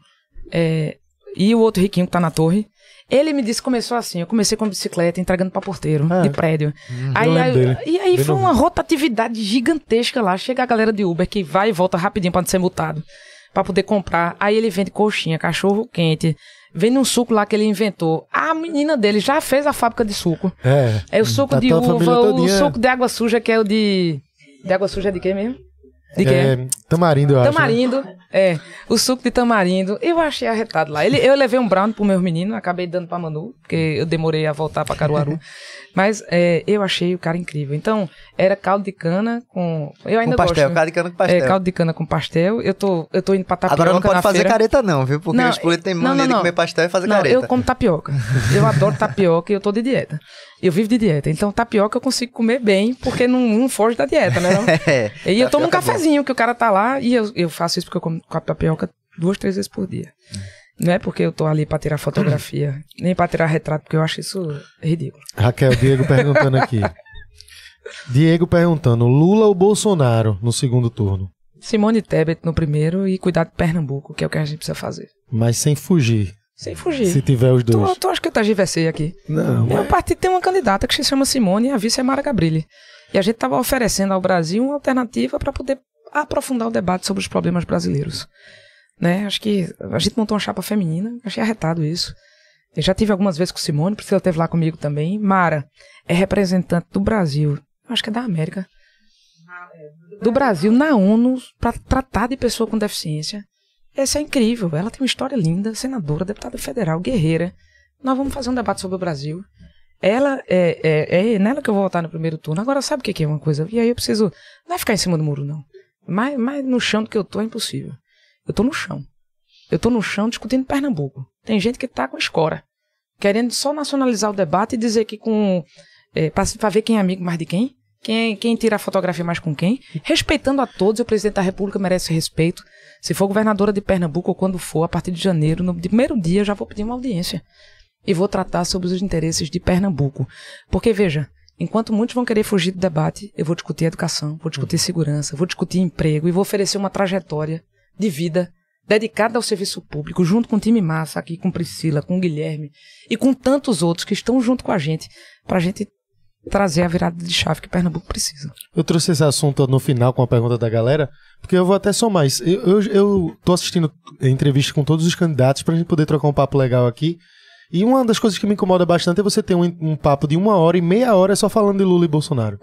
Isso me incomoda pra caramba, porque eu Porque, quero ver as veja, propostas. Paulo Câmara passou por três presidentes da República. Por Dilma, por Temer e por Bolsonaro. E Aham. não conseguiu resolver os problemas de Pernambuco, trazer as soluções que o nosso povo precisa. É. Ele é o governador mais rejeitado da nossa história. E tem um governo que deixa o estado de Pernambuco com índices constrangedores. E é por isso que Pernambuco precisa mudar. E o presidente da República não será o governador de Pernambuco. O presidente da República é presidente da República. O governador de Pernambuco precisa resolver os problemas de Pernambuco. E tem que dialogar com qualquer que seja, né, presidente? É isso. Capacidade de Por diálogo, de Pernambuco. buscar recursos, fazer projeto. Não adianta sonhar, fazer discurso. Né? A gente vai precisar moer muito em Pernambuco para poder botar o estado, né? Nosso estado é grande, gigante, povo aguerrido, mas tem um governo que pensa muito pequeno. E quando a gente coloca um tema como esse para nacionalizar o debate e não debater Pernambuco é perda pro povo, pro nosso povo. É, amigo Ame, o arroba dele, é perguntando sua relação com a classe LGBTQIA+. O que você pensa? Política pública e a gente acolher, cuidar, é isso. Privatiza, privatizaria a Arena de Pernambuco? Se conseguir ter algo que seja de interesse público é fundamental. Priscila denunciou um negócio que eu achei arretado. Infelizmente estava acontecendo. A conta d'água de lá era quanto, Priscila? Deu 1 milhão e 200 a conta d'água de lá. Um, Um milhão, milhão e mês. 200. Priscila fez uma denúncia e baixaram para 18 mil. 40 40 mil. Caraca. Não, Então, mas assim, tem alguma coisa rir, né? errada no reino. essa eu tenho que rir, pelo amor Não, de não Deus. é rir, não, bicho, é chorar, cara. Meu Deus, não é pra rir Então, pra não assim, chorar, né? é, Tinha uma torneira cara, que tava aberta e ninguém via. pô. Foi, Ah, cara. tava lá. Existe um negócio, mas é verdade isso aqui. Oi? O estado faltando água e o Arena Pernambuco pagando 1 milhão e 200 pra Compesa, Não. pra aguar o jardim. A grama, man, vamos aqui. se, se, se alguém. eh, A, a Arena Pernambuco pode ser um espaço multi-evento e, e merece e deve ser fazer parceria público-privada para entregar para a iniciativa privada tomar de conta e, e a gente não gastar dinheiro público com isso. Ó, Raquel, esse aqui é uma crítica de Yuri. Manda não conheço Yuri, nem sei se a crítica faz sentido ou não, mas você vai saber melhor do que eu, porque você foi a prefeita de Caruaru. A senhora pretende acabar com a noite pernambucana como acabou com festas noturnas em Caruaru? Oxe, como é isso? Não sei. Eu Também botei aqui não. porque eu achei que valeria a pena a gente. Uh-uh. Deve ser no sentido, sei lá, talvez uma festa de noite. Eu acho que Yuri tá puto, ele tá aqui com uma foto, parece que tá numa rave. Eu não sei não, bicho. É, ele tá Né? numa rave aqui. Pode ver que ele tá numa rave aqui pulando. Oxe, Eu não sei se teve alguma festa que ele ficou puto lá. sei com não, tá- cara. Pelo que a gente conversou aqui, não, não, não, Não faz sentido não faz nenhum. sentido. Mas eu queria te trazer pra ver se não tinha algo específico Eu, galera eu queria até aproveitar pra essa galera da juventude. Eu tive lá é, no Alto Zé do Pinho. é, mandar um, um abraço pra MC Troinha. Ele teve com a gente lá. A gente tá conversando com essa galera da, da cena cultural pernambucana, da cena cultural do Recife, que é marginalizada, que não tem vez nem voz e que, e que não consegue participar. Você falava sobre democratização de acesso a edi- editais. Exigem para exigem para que ele possa participar que ele tenha três notas fiscais é, de prestação de, de, de shows vendidos ao poder público. Se ele não consegue vender o primeiro, como é que ele tem três? Mas Eu quero mandar um abraço para essa cena cultural. A gente fez um, a gente fez um jingle, vocês viram não? Não. Ah, rapaz, tão lindo. A gente fez não, né? Eu não sou péssima nisso. Tem. Eu É só o ouvi. passinho, é? É de. Eu não posso Troinha? cantar, né? Não, mas é de passinho. Ah. Pensava que ele ia cantar Troinha, caralho. Ah, mas foi muito arretada. Eu tô falando dele, eu tirei uma foto linda na casa dele. Ele é, pude conhecer um pouco mais de perto a comunidade. Mandar um abraço para Bruno, que é também nosso candidato a deputado federal lá. É, para dizer que nós estamos ligados nessa turma que está produzindo cultura, que tem esporte, que ama, que ama Pernambuco e que tem, tem um engajamento incrível pelas redes sociais, que eles não gastam nada para botar lá, não é isso? E que precisam ser, ter visibilidade. E essa galera pode ocupar os espaços nos morros, nas comunidades, nos festivais, né? Sempre. E, e com isso eles precisam de incentivo do poder público. Tem que, pô, como governador de Pernambuco é essencial governar pensando na cultura, velho. Pernambuco, isso. a gente tá falando de Pernambuco, né? Nosso É, país, né? Vai baixar a passagem? Bem simples e direto, por mais que a gente conversou. Eu não posso. Eu preciso sentar e fazer conta, cara. Não dá pra falar assim. Não Dupla dá. fun- A gente precisa colocar primeiro o sistema pra funcionar. É porque ficou uma promessa aí de 2,15 pra É. sempre, né? Mas eu, A gente teve um monte de coisa de lá pra cá, né? Vamos, vamos. É, não dá hoje pra em fazer. dia tá pelo menos 8 reais, né? Pra ir pra um canto e voltar, né? Você vai um É. bate e volta ali, é 8 quatro conto. e E pouco, vai- 4,20.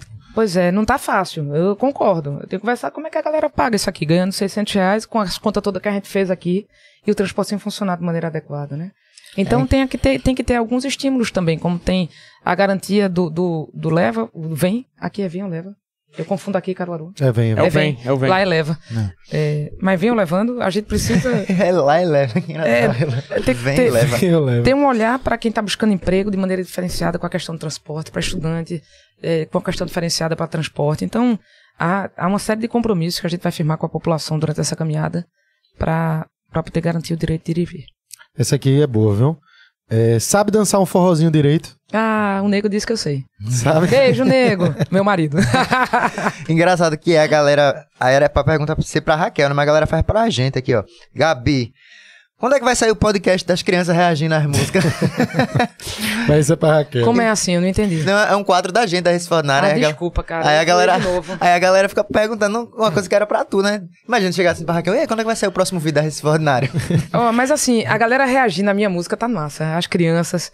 A gente tem encontrado. Eu já recebi vários vídeos da- dos meninos dançando passinho, cantando. Um beijo pra Nina, que mandou um vídeo pra mim, cantando do começo ao fim. Muito massa. Eu já publiquei um até. Eu vou dar uma sacada. Ó, a gente tá no finalzinho, Carlinhos, dá, faz as stories. tuas perguntas pra gente tentar ir o mais rápido. É, jogo rápido. São cinco perguntas, sendo que teve um, um espertinho aqui que fez um superchat que botou quatro perguntas no superchat só. É assim, diz assim, fa- fala rapidinho e joga cinco perguntas pra É. ver que a pessoa responde, né? Tem uma de um amigo meu que, é, Paulo Celso, é, mandou aqui. É, ele falou aqui. É, Miguel Coelho e Marília Reis se colocam é, como nova política, mas descendem de famílias é, tradicionais em política, onde os pais, tios, avós criaram projetos de perpetuação na política. Você se enxerga como parte dessa perpetuação? De maneira bem direta, não. Pronto. Veja só. Não, e, aí, e aí eu quero falar sobre isso, se você me permitir. rapidinho. Eu construí uma trajetória na minha vida. Eu não cheguei aqui de paraquedas, não acordei um dia com com vontade de ser candidata a governadora. Eu, eu caminhei. Cada passo que eu fiz na minha vida, eu me preparei muito para ele. E aí, eu fui advogada do Banco do Nordeste, delegada da Polícia Federal, procuradora do Estado de Pernambuco, duas vezes deputada estadual, secretária de Criança e Juventude, quatro anos presidente da Comissão de Justiça da Assembleia Legislativa, prefeita de Caruaru por duas vezes e cheguei aqui. Então, é, eu estou oferecendo à população a minha biografia. E graças a Deus, é, a, a história, e com muita honra, da minha família é, é uma história honrada, de quem lutou pela democracia, de quem deu a sua contribuição nas missões que teve. E tenho sim pessoas da minha família que fizeram trajetória política com muita honra. Meu avô foi prefeito, foi deputado, tio Fernando foi ministro da redemocratização, deputado. Meu pai foi vice-governador, governador do estado, prefeito. Agora cada um fez sua história no seu caminho. A primeira coisa que eu ouvi do meu pai, viu? Quando eu fui, quando eu decidi eh, disputar um mandato, ele disse assim: "Não tenho voto na prateleira para lhe dar". E chegamos aqui dessa mesma forma. A gente não tem voto na prateleira. Eu não tenho rios de dinheiro. Eu não tirei dinheiro da prefeitura, não fiz caixa 2. A gente está aqui na política, trabalhando porque a gente acredita na política como elemento de transformação da sociedade. Estou oferecendo a minha vida, a minha trajetória, minha capacidade de trabalho e de liderança. Não estou aqui com Priscila nessa caminhada, que tem uma história linda também, de vereadora do Recife, três vezes, duas vezes deputada estadual, prefeito, deputada atuante, que conseguiu é, falar tanto sobre equilíbrio de contas, sobre uso adequado do dinheiro público, sobre gestão pública, com Guilherme Coelho, nosso candidato a senador, duas vezes prefeito de Petrolina, deputado federal, presidente da Associação Brasileira de Exportadores de Fruta, que responde apenas por é, 5% do PIB de Pernambuco, pode ser muito mais, fruticultura irrigada, gera emprego, gera renda. Então vamos trabalhar, gente. Eu estou aqui com muita, com muita honra, a minha família sempre me abriu portas, mas cada um construiu a sua história. Vamos lá, É, Carlinhos. tem duas que é bem jogo rápido aqui que você já respondeu. Uma delas que é. Gabriel pergunta a Raquel se ela gostou de do Lanche. Abraço. Já foi. Eu adorei, comi Abraço de coxinha. Catende. Essa foi de Arthur Braz. Valeu, Arthur, beijo grande. É, Tem outra aqui que é mais um comentário. Militar, entrou agora. Ah.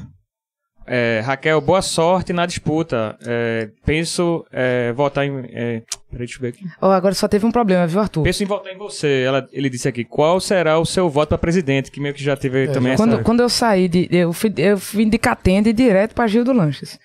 E aí eu fui no restaurante Varanda de Catende e comi uma costela lá. Mas quando eu cheguei em Gilda, eu comi uma coxinha.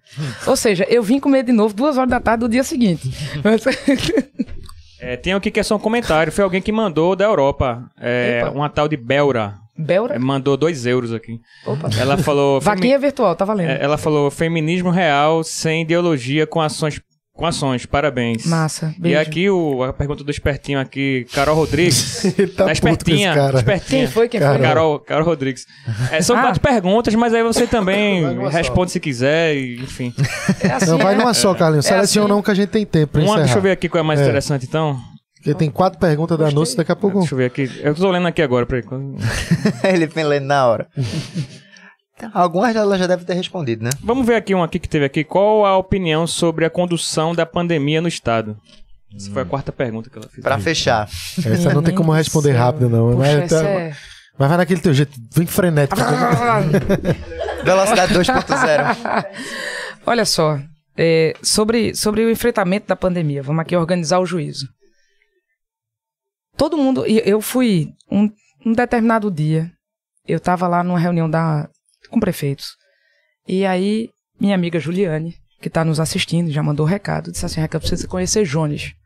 Jones é aquele cara que é o estudioso de pandemia, que saía na, na Globo todo dia, e era amigo de Juliane, porque eles estudaram juntos. E ela me levou para a Universidade Federal. Lá Eu vi o cara falar sobre pandemia, porque ele já tinha acompanhado cinco pandemias no mundo. E, e ele falou sobre as etapas e o que é que a gente ia passar aqui. Eu saí dali enlouquecida. E daí eu disse assim, poxa vida, eu a primeira coisa que eu fiz foi tentar colocar esse cara dentro do governo do estado. Ele precisava olhar para aquilo ali. Eu disse, você precisa estar dentro do governo, né? Mas assim, desistindo disso, foi o que eu fui fazer, eu fui cuidar de Caruaru. Mas aí veio todo o enfrentamento. A gente falava com. Você vai ver aqui, se você olhar meu WhatsApp, não foi fácil poder enfrentar isso é, com a ausência do governador. Né? A gente tomou as decisões é, praticamente sozinhas. A gente ia conversando entre prefeitos. Porque no interior, isso, e, e, ainda no interior, isso foi mais difícil. Eu fiz um movimento, vacinas pelo Agreste. Teve um tempo em que Caruaru ia ser o epicentro, tinha um estudo da Sudene que indicava que Caruaru seria o epicentro do Nordeste. De morte. E aí eu vi, eu vi, eu fui pegar as variáveis todas. A rota, a rota da BR 232 com a 104, entreposto logístico total, a feira, a saúde, 2 milhões de habitantes ao nosso redor, Caruaru seria o epicentro de morte do Nordeste. E a gente foi trabalhar para garantir a cidade de pé, montar as frentes, comprar equipamento. Comprei e montei. A gente montou o TI dentro do meu hospital, do hospital nosso, que a gente já tinha reformado. Comprei respiradores a preço médio de 18 mil reais, 20, aliás, 25 mil reais. Respiradores móveis e fixos. A gente sabe da, da confusão de respirador aqui. Não montei o hospital de campanha. Transformei as minhas UPAs em, em, em, em retaguarda. Fiz barreira sanitária. Brigamos pela vacina e conseguimos. Priscila foi porta-voz nossa. Criamos o um movimento. E assim, não foi fácil, cara. Ser prefeita durante esse tempo um aprendizado incrível. Não queria ter passado por isso nunca na minha vida, né? Mas assim, foi muito duro.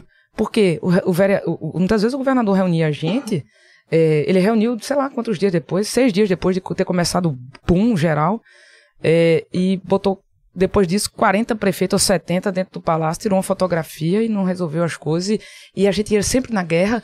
Teve uma vez que eu pedi assim, eu, eu fiz um apelo para que a gente pudesse ter luvas, Priscila, máscaras, máscaras, a gente foi para cima do secretário, era parar, tinha uma produção de, de indústria que estava destinada somente para o governo do estado. E a gente fez um apelo. Me dê um dia de produção que eu resolvo um mês em Caruaru. Não, não vai. Mas a gente se virou. Comprei tudo. Graças a Deus a gente deu decência, emprestou ainda. A gente criou as, as minhas ambulâncias transformando em unidades de, de terapia intensiva e, e brigamos para poder garantir que a cidade, que a gente pudesse acolher quanto mais pessoas pudessem e que a cidade ficasse de pé. E graças a Deus, assim, perdemos gente, eu não queria ter perdido nenhum. Né? As, as equipes, elas são incríveis, então, da assistência social, cuidando do povo com fome. E, e da assistência à saúde, eu sou muito grata a todos eles, e não é falácia. Essa turma se desdobrou, não teve final de semana, não teve dia santo, trabalhando incansavelmente. E assim, foi extremamente difícil. Mas eu, eu agradeço a Deus a oportunidade de poder ter sido prefeita nessa época para poder ajudar a passar por isso. Já, já chegou no limitezinho aqui do tempo. Pra... Raquel, a gente quer te agradecer aí pela, por ter vindo aqui, por debater, por abrir, por abrir esse espaço aí para a população poder conversar de uma maneira mais informal, assim, se sente representado aqui pela gente, muita coisa eles mandaram. Então, assim, é, obrigado por ter vindo, obrigado pela coragem, obrigado pelo espaço. Eu espero que se você ganhe, ganhe né, como governadora, que você continue mantendo. Eu disse para Miguel e vou dizer para todos mantém essa forma de, de, de conversar com a população, porque o que a gente cansa de ver são os políticos que aparecem antes, eles falam e depois somem. E parece que vira aquela questão, parece com uma celebridade, que você não pode chegar e, e falar e conversar. Então espero que, de fato, isso aconteça se você chegar lá. E apesar das provocações e das brincadeiras aqui, é tudo melhor. Tudo que a gente pensa é melhor para Pernambuco. Eu tenho certeza que o estado inteiro pensa dessa forma. A gente quer o melhor para a gente e a gente já não aguenta mais viver desse jeito há tanto tempo. É isso, queria te agradecer. Eu quero agradecer a você, Gabriel, Rafael, a todo mundo do Recife Ordinário, ao nosso amigo peruano, que, Ponce. Ponce. Ponce Carlinhos. Então, agradecer a todos a oportunidade, ao time que está aqui junto com a gente, a quem nos acompanhou em casa. Eu também era vocês falando aqui, eu recebendo um bocado de coisa, e o hum. povo dizendo assim, não chama oculista, oftalmologista, manda um beijo. e tará, beijo, Helena, minha linda.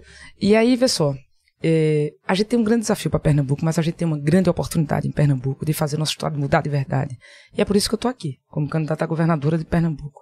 E quando virar governadora, a partir do dia 1 de janeiro de 2023, vou lançar uma, um, Insta- um Insta pra compet- comprar competir com o de vocês. tá? Um Insta vai ser o Pernambuco Extraordinário. Fechou? Fechado. Ó, fechado. e pra quem. Até lá, me segue no Raquel Lira Oficial, tá? Raquel Lira com Y, acompanha, curte. Tá aqui na comenta. tela. Tem um. O arroba tá na tela. Vamos lá. E eu adorei aqui, ó. A gente muda, o mundo muda, Pernambuco muda. Vamos embora. É isso aí. Se você com- acompanhou até aqui, obrigado. Vamos seguir aí com os candidatos ao governo de Pernambuco. Quinta-feira quem, Gabriel? Quinta-feira vem Jones Manuel. Jones Manuel e vamos seguir, né? Lembrando que quem não, não vier é porque não aceitou, viu? Porque a gente tá, a gente vai chamar todo mundo, de todo mundo, quem quiser. Pois é, né? depois de Jones a gente já tá confirmado Anderson Ferreira e Danilo Cabral. Tem outros que já receberam o convite, mas a gente tá esperando a resposta. Exatamente. Vamos esperar. É isso aí. Vamos esperar. Então é isso, ó. Pesquise tudo o que foi dito aqui, né? Averigue os dados, vote consciente. E se você quiser escutar esse papo ou outros episódios, você pode ver pelo YouTube, mas também tem as plataformas de áudio. Deezer, eh, Google Podcast, Spotify, Amazon, enfim, todas aí as plataformas para você escutar aí no ônibus, cuidado para não ser assaltado, eh, correndo na jaqueira, enfim, onde você quiser fazer, aí o que- com- como quiser. É isso aí. Muito obrigado aí, galera, pelo apoio, pela audiência e até a próxima, viu? Deixa o like aí. Tamo junto. Valeu, gente. Obrigada. Prazer.